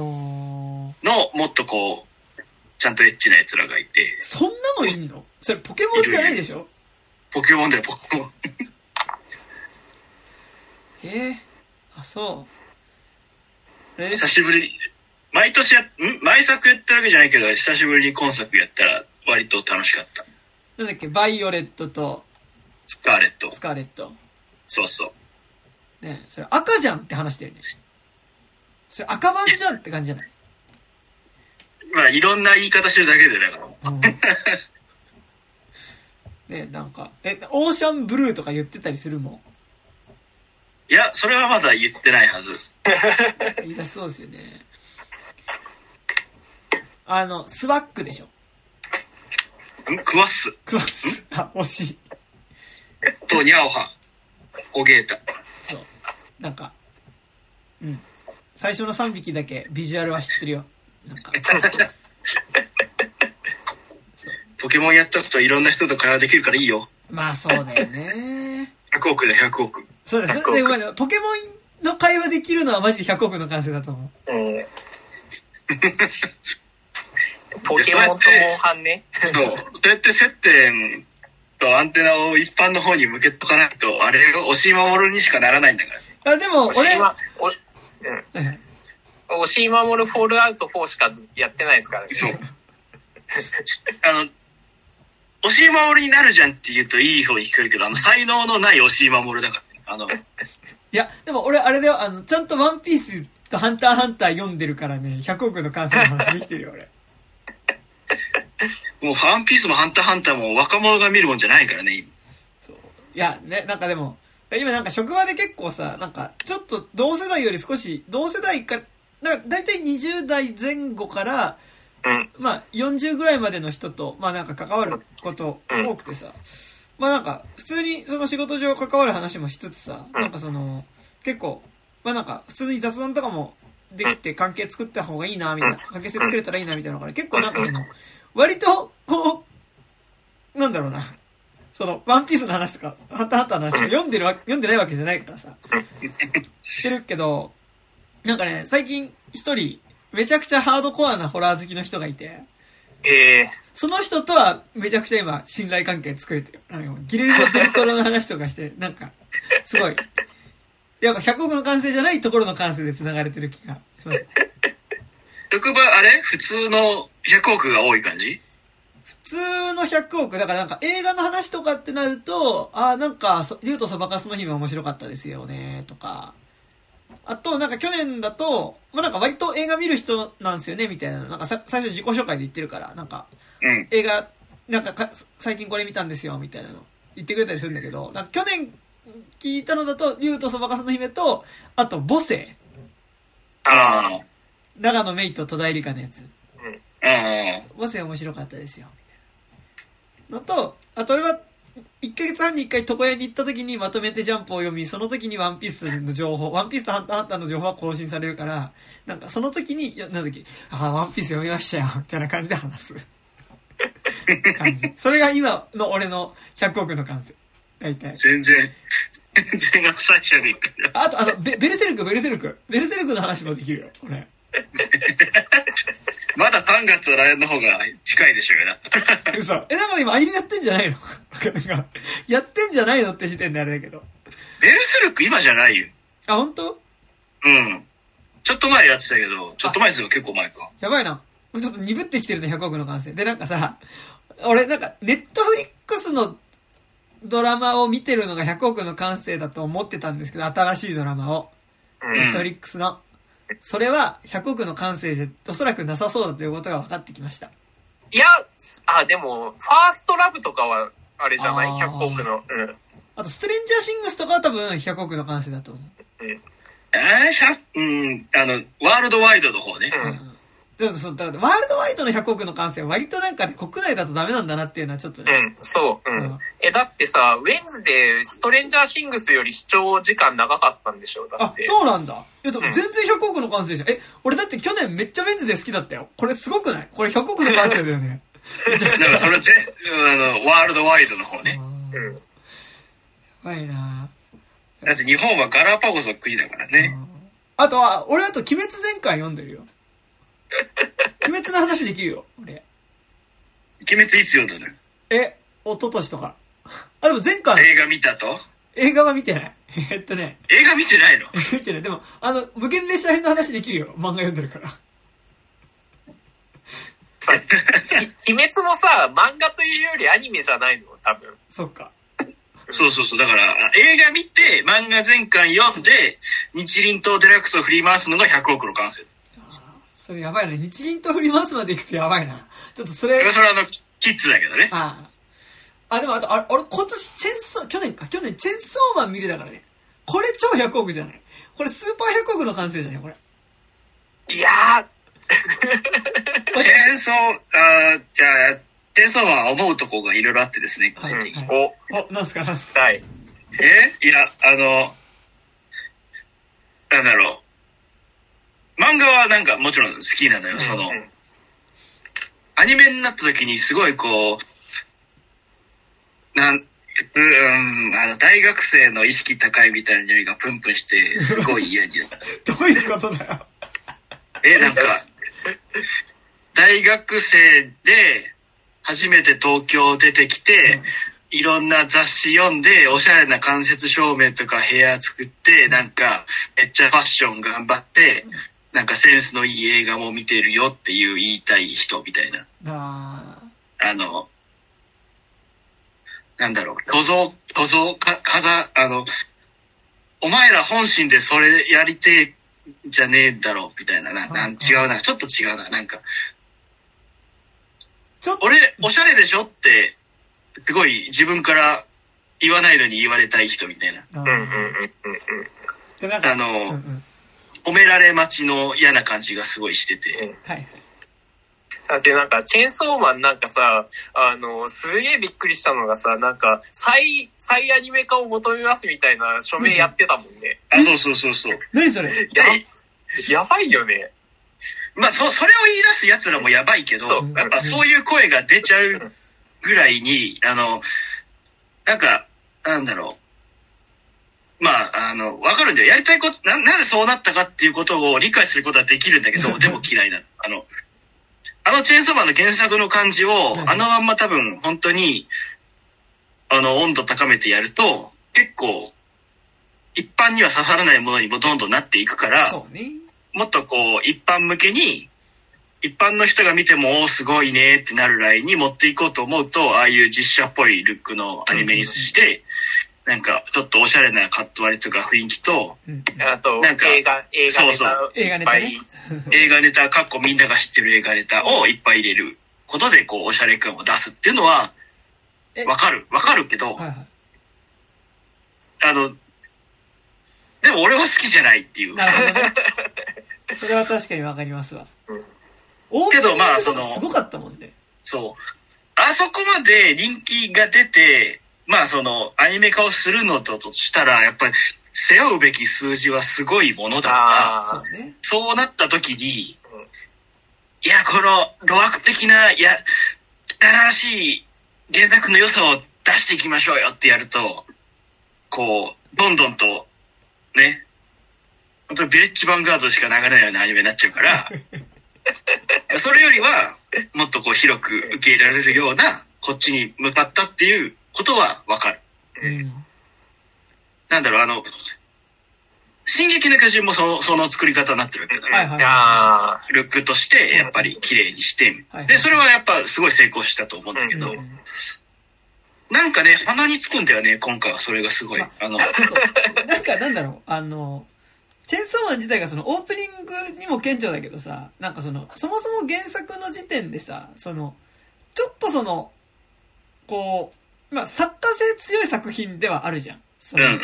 そうそうそうそう。の。作家性まあ作家性強い作品ではあると思うし、なんかその、さ、なんかその、作者のこれ好きなんですみたいなところっていうのは結構映画見てる人からするとさ、なんか、あ、多分これ好きなんだろうなみたいなことっていうのは割とわかるみたいなところはさ、うん。あったけど、なんかその、オープニングのアニメが割ともうその、結構、まあ、0年代以降、ま、まあ、よ、洋画のさ、ーうん。まあ、途中女優例とかもあったりするけど、まあなんかその、まあ割とこう、き、ん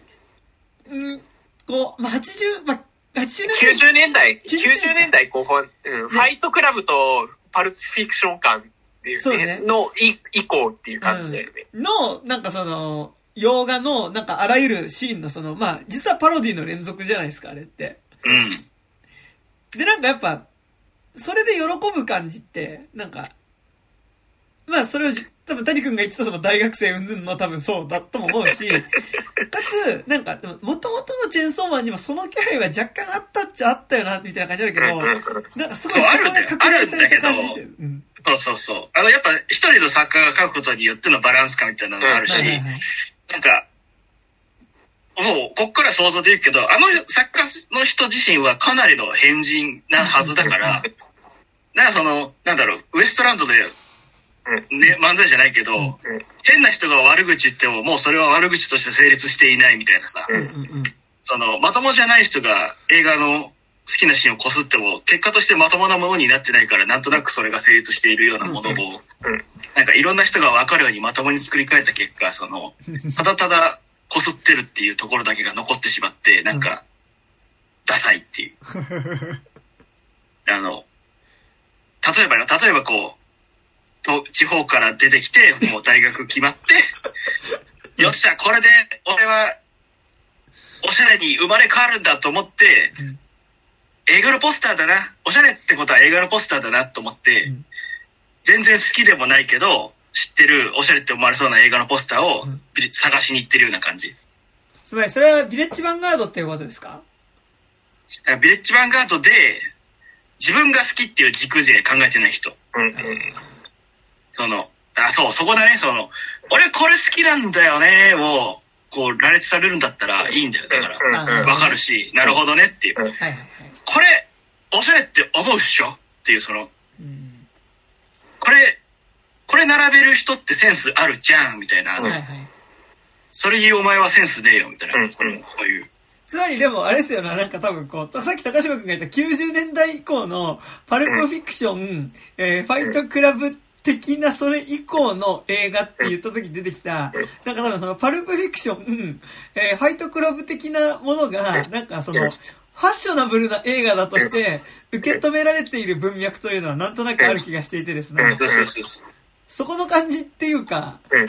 なんか、ですよね。うんそうそう。うんあの、なんか、そう。俺、まあ、俺が好きなのは、その、自分がこれ好きなんすよ、を全力で出してくると、あの、好みに合わなくても、あ、理解するし好きなんだけど、うんその自分の中の評価軸でやってない感じがすごいでする。なんか、人からどう見られたいしかない感じ。そんな人間って偉いじゃん。そう。その、今日の、今日のいじめっ子じゃないけどさ、はいはい。じゃあ、他人からどう見られることしか考えていない人っていうアニメになってるから、なんか、うん、まあ違うな。でもまあ、そうしないといけないのもわかるよなって思ってる。じゃあ、真田さんの部屋のポスターには、へ部屋に貼ってあるポスターは、パルプフィクションのユマサーマンがおかっぱあたり頭でタバコ吸ってるポスターだってそういう話ですよね。つまり。真田さんじゃないと思うけどね。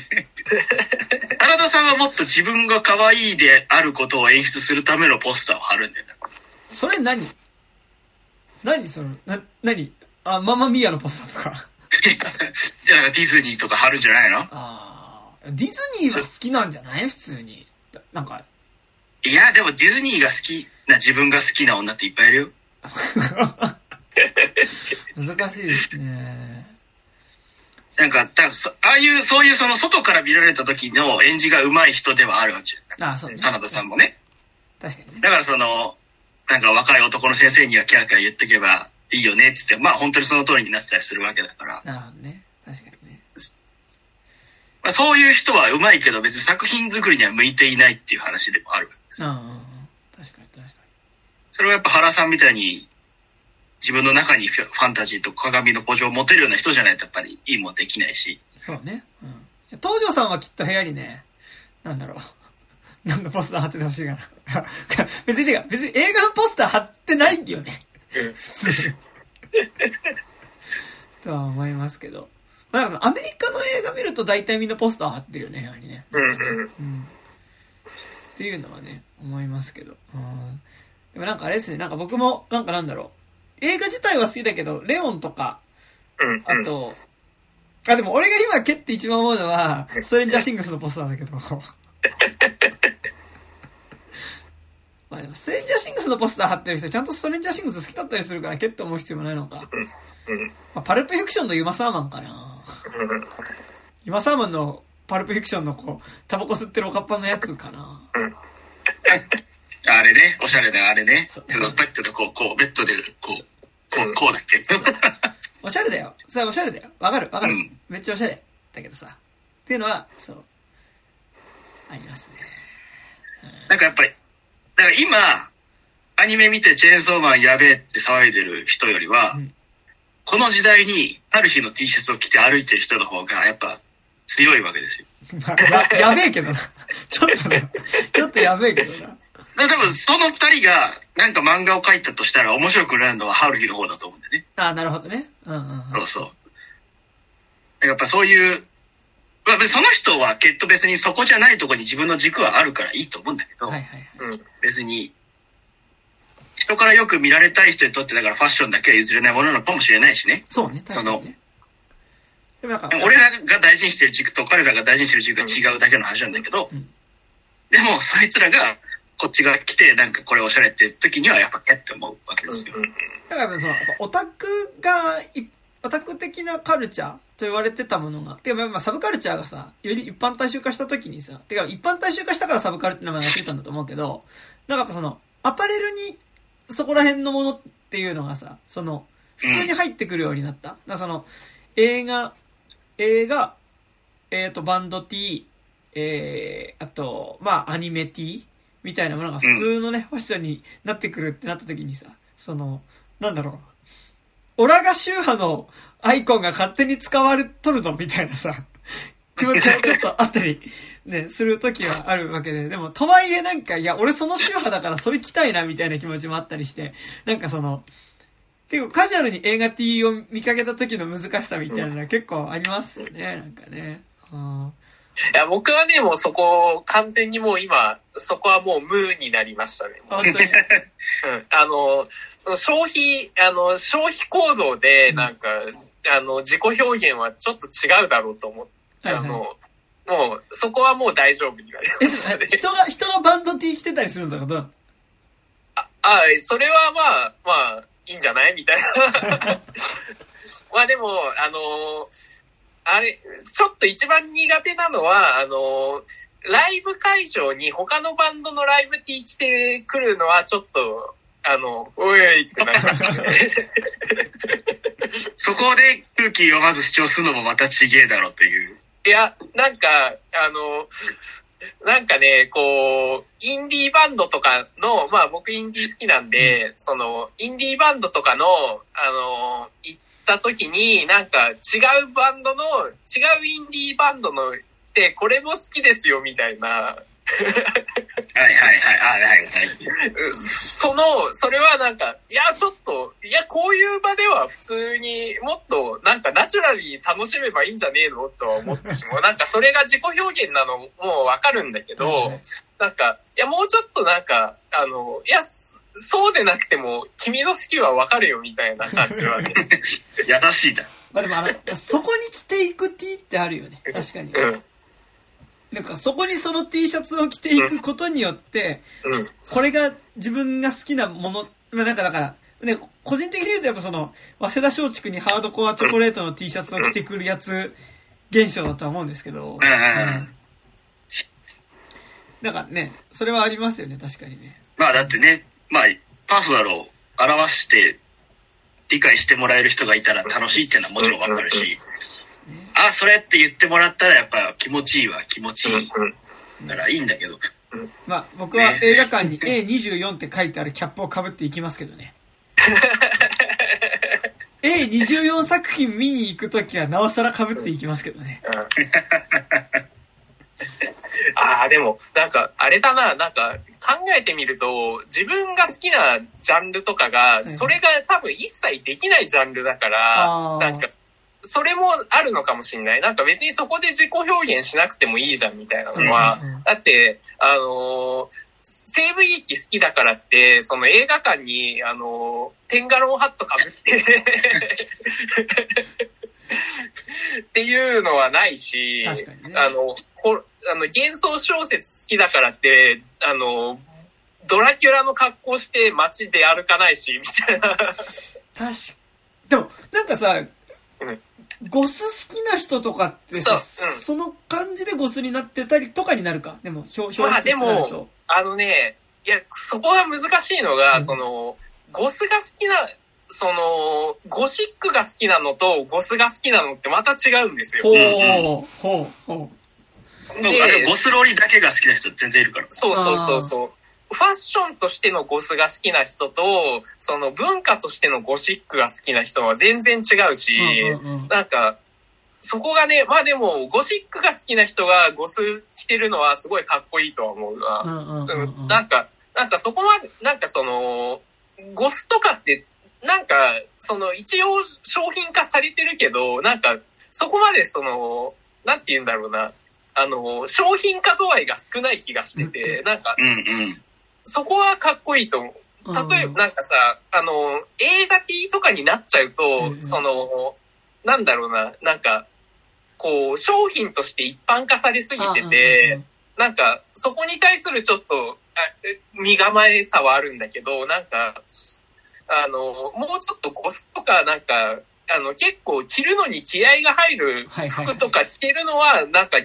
それはなんか自己表現として成立してるし、かっこいいよなとはね、思いますよね。あ今みんな、今和服着てる人はそれが好きなんだって言うけどあ、そうそうそう。うん。みんな和服着出すとやっぱりそこが薄まってくるみたいなことかしら。なんかお金の話になっちゃうとあれだけど、やっぱそのうん、着る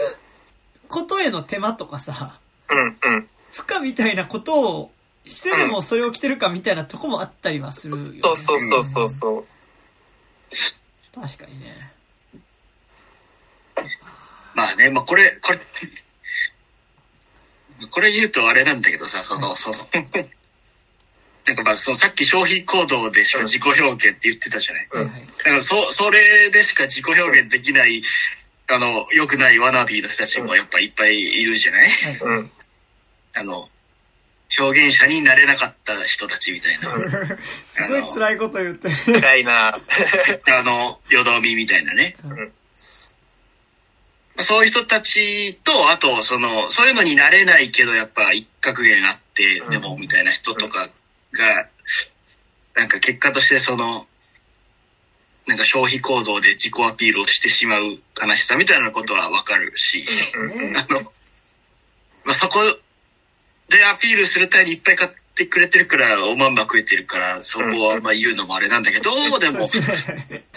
そうなんかね、その別に缶バッジをたくさん鎧みたいにつけたから、なんなのっていう気持ちしかないけど、あ でも彼にとってはそれがアイデンティティ。それで、例えばじゃあそのファンの集まりの中で缶バッジいっぱいつけてる人っていう認知のされ方をしてうん、それでだからその、うぞうむぞうじゃない自分になれたのがうん気持ちよかったのかもしれないけど、うんうん。うんそうなるとまたね、あ、缶バッジいっぱいつけたら認知してもらえるんだになると、うんうん。別の缶バッジつけるやつが出てきてう、ん。今その飽和状態だから。うん。たまにすごい、なんか、こう、恐山みたいになってるリュックしちゃってる人いますよね。なんかあの、恐山って結構なんかお供え物のぬいぐるみとかめちゃくちゃ置いてあるんですけど、はい。いるいるいる。ね、なんかね、缶バッジがたくさんついて、なんか、うん、なんか、あの、もうちょっと話ずれてくるけど、はいその、こういう流れの中だと、あの、アニメのね、アイドルもののライブでね、あの、いかに悪目立ちするかみたいなことがもうアイデンティティになってる人たちがね、いるわけですよ。あ迷惑行為をして、うん。で、連れ出される。で、俺は連れ出されちゃいましたってツイッターに書くことが、このもう、なんていうか、自分の中での唯一の自己表現みたいになってる人。うんそれなんか、80年代のハードコアバンドみたいになってる。なんか、それなんかいや、でもね、スターリンがステージ上で炊飯器にうんこしたとかなんかそういう話みたいな、あれかい？いやでも、あの、ラインラインは本当それなんだよ。だからもうあの、結局だからさ、バンドとしての力とかで、曲の良さとかでうん。目立つじゃなくて、もうそういう方向でしか目立てないみたいなうん。ことじゃない？それもきっと。うん、まあまあまあ、スタイルとかあれだけど、うん、まあまあまあ。そその文脈なのは結局普通に、あの、ライブ行って楽しむだけじゃもう、やっぱ満足できなくて、うん。で、じゃあ、こう、なんとかして、の認知されたいけど、うんうん。近づく方法も長くなる方もわかんないし、かといってじゃあ人方の表現者になれるわけでもないってなってくると、うんうんもうなんか迷惑行為して、で、もうその、なんだろう、あの人嫌だって思われても、その、それでも認知だからさ、その、うんうんそ、それでもいいってなっちゃってる、その悲しいモンスターみたいな人たちが、その、もういっぱいいて、なんか、あ、いっぱいいるんだ。いっぱいいるよ。うんこのなんかほら、ツイッターで有名人に暴言吐いてブロックされるのが楽しい人もいるわけじゃない。それは、それは何が楽しいかさ、その、ブロックされる瞬間、やっぱその人は俺のことを子子として認識してブロックしてくるわけ。っていう、その子として認識されることがいいみたいなさ、その、なんかそこまで人って落ちるんだって思うけどさ、え、でもその、え、アイドル声優のライブでする迷惑行為ってな、何をするの？だからみんな、ある、おとなしいそのサイリーンも振るわけね、はいはいはい。わーって。そんな中で、めちゃめちゃに光る眩しいサイリウムを、なんか、一本じゃなくて、あこうやって5本持って、で、もうワンワン振りますの。ウルバリンみたいなね。そうそうだ、隣の人邪魔じゃん？眩しいし、降ってくるし。で、だから、それを邪魔して、係員に連れ出される。ライブ見たいんじゃないんだもん。ライブで騒いで係員に連れ出されたいになっちゃってる。もーなるほどね。う。でもそんな人たちも最初は、純粋に、その声優のライブが見たかったはずなのよ。なんか、どう、どう言ったらそこまでなるのっていうさ。すごいね。ってなってった時に、その、やっぱり、こう、ものづ、こういうさ、その、アニメが好きで、ジャンルが好きで、どうしても関わりたいけど、作り手側では関われないってなった時に、もうそれしかないのかなって思ってる。そうね。なかなか、でもちょっと、あれだね、そこに思いを馳せるとなかなかちょっとこう、難しいね。なんかその、さ、やっぱ、ほぼ、なんか、最高潮の関わり方は自分が作り手になるっていうのはなんとなくあるじゃん。なんかその、作作るのにどう関わるか。で、なんかその、好きなものと、を、から得たものをもってして自分がいかにそれを作れるかっていうのがなんか多分一番いいね、アウトプットな気はするけど、ね、なんかやっぱ、うまくいかなくてもそれをやり続けるっていうのがなんかまあ一番健全な気もするけど、なんかアウトプットがしたいのであればね。なんかでも、でも、評価されないのも耐えられないんでしょ？ねだから、なんか、自己表現しなくちゃいけないっていうさ、うんあれが、それが、まあ、まず一緒、い一つの呪いになってあそうだね今、うんそう、今その呪いもあるからそうね。ね、確かにね。TikTok やるとね、自分も動画投稿してないと見てられないからさ、その、っうん。てなってくると、みんな01はできないから。うんあ、そうなんだ。そうよ、そう。だから、あの、有名なダンスを自分も踊って、投稿して、はその、TikTok の輪の中に入るんだよ。あ。はあ。なるほどね。そう。手でだからそれもやっぱうんうん。自分で表現をある程度しなきゃいけないっていう、確かにその呪いだと思う、今。うん手軽だけどしかもねうんしかもそれがさ、その消費行動と結びついちゃってるのが結構余計グロテスクというかさ、うん確かに。なところはね、ありますよね。うんなるほど。といったところですかね。はい。すごい話しちゃった。なんか、めっちゃ愚痴言っちゃった気がする。じゃあまあそんなところで。まあでもなんかそういう意味でなんか、ポッドキャストは一番なんかその、手軽でいい気もしますね。なんいかやそうね。いや、そうそうそうそう。その、まあ、僕もそうですけど、まあ正直その、表現者学びみたいな感じだけど、なんか消費するだけにとどまりたくないみたいなうん気持ちがあるときに、まあなんか、ポッドキャストでなんかちょっと感想を言うみたいなのは、なんか、一応発散にもなるし。うん。うん そこで山田くんが止まれてるからいいと思うけど、これでだから YouTube に上げて再生数が欲しいってなってくると、いやじゃあそうなってくると、もう、みんなが見た映画、あ、ワンピースレッドを褒めるポッドキャストしなきゃ、になってくるわけですよ。ー、あ、そのやっぱ100億の完成ね。でもなんかねいや、そうそう。これね、増野光一さんという方が言ってましたけど、なんか、あのー有名にな評論、なんかその、有名になるため、ライターで有名になるためには、なんかその、みんなが褒めてる作品をけなして、みんなが見てない作品をめちゃくちゃ褒めるっていうことをすればライターにはなれると言っていたので、なんか、そっちかもしれない。みんなが見て昔のライターだから今違う、ダメで。本当だ、だ今は、し数字が必要なんだから。だから僕はスズメの戸締まりも、けなしたんですよ。けなしてないけど。そうそういうね、感じで。はい。まあ、なんかやっぱ、うん、ポッドキャストはなんか売れようとしなくていいっていうのが多分いいところだと思うので。うん、いいと思う、それが。うん。と思います。YouTube に上げると多分可視化されるから耐えられなかったりとか。ね、もうちょっと、あの、売れたいという欲望が生まれてしまうかもしれない。そう。やからね。はい。というわけでございます。じゃあ、なとこでいいですかね。はい。いや、大丈夫あ、です。そう、長々とありがとうございました。じゃあ、あじゃあ、なんか告知、えっと、一応、えっと、今日、えっと、出てくれた、高島くんとか、たまに谷くんも出てくれたりしてるので、えっと、底辺文化系トークラジオ29歳までの地図というポッドキャストもやっております。えっと、そちらの番組では、まあ、えっと、最近配信したのだと、えっと、2022年の映画ベスト10およびワースト3の、え発表とかをやっていて、えっと、僕とか高島くんのランキングを発表したりとかもしつつ、えっと、谷くんからもメールで、えっと、ランキングを送ってもらったり、あと、大体20人ぐらいのリスナーの人からメールをもらったので、それのランキングとかも、えっと、それぞれ発表して、えっと、その番組内での合計のランキングみたいな、なんか総計のランキングみたいなのも作ったりしてますので、まあよかったらちょっとこう、えー、2022年振り返りがたら聞いていただけると嬉しいです。はい。で、そっちの番組では1月のどこかで、あの、ノースマンっていう映画について多分ややると思うので、そっちも、えーああ、あれか。そうそうそう。楽しみなんですよ。はい。でございまあれ、バイキングの末裔か何かだっけ？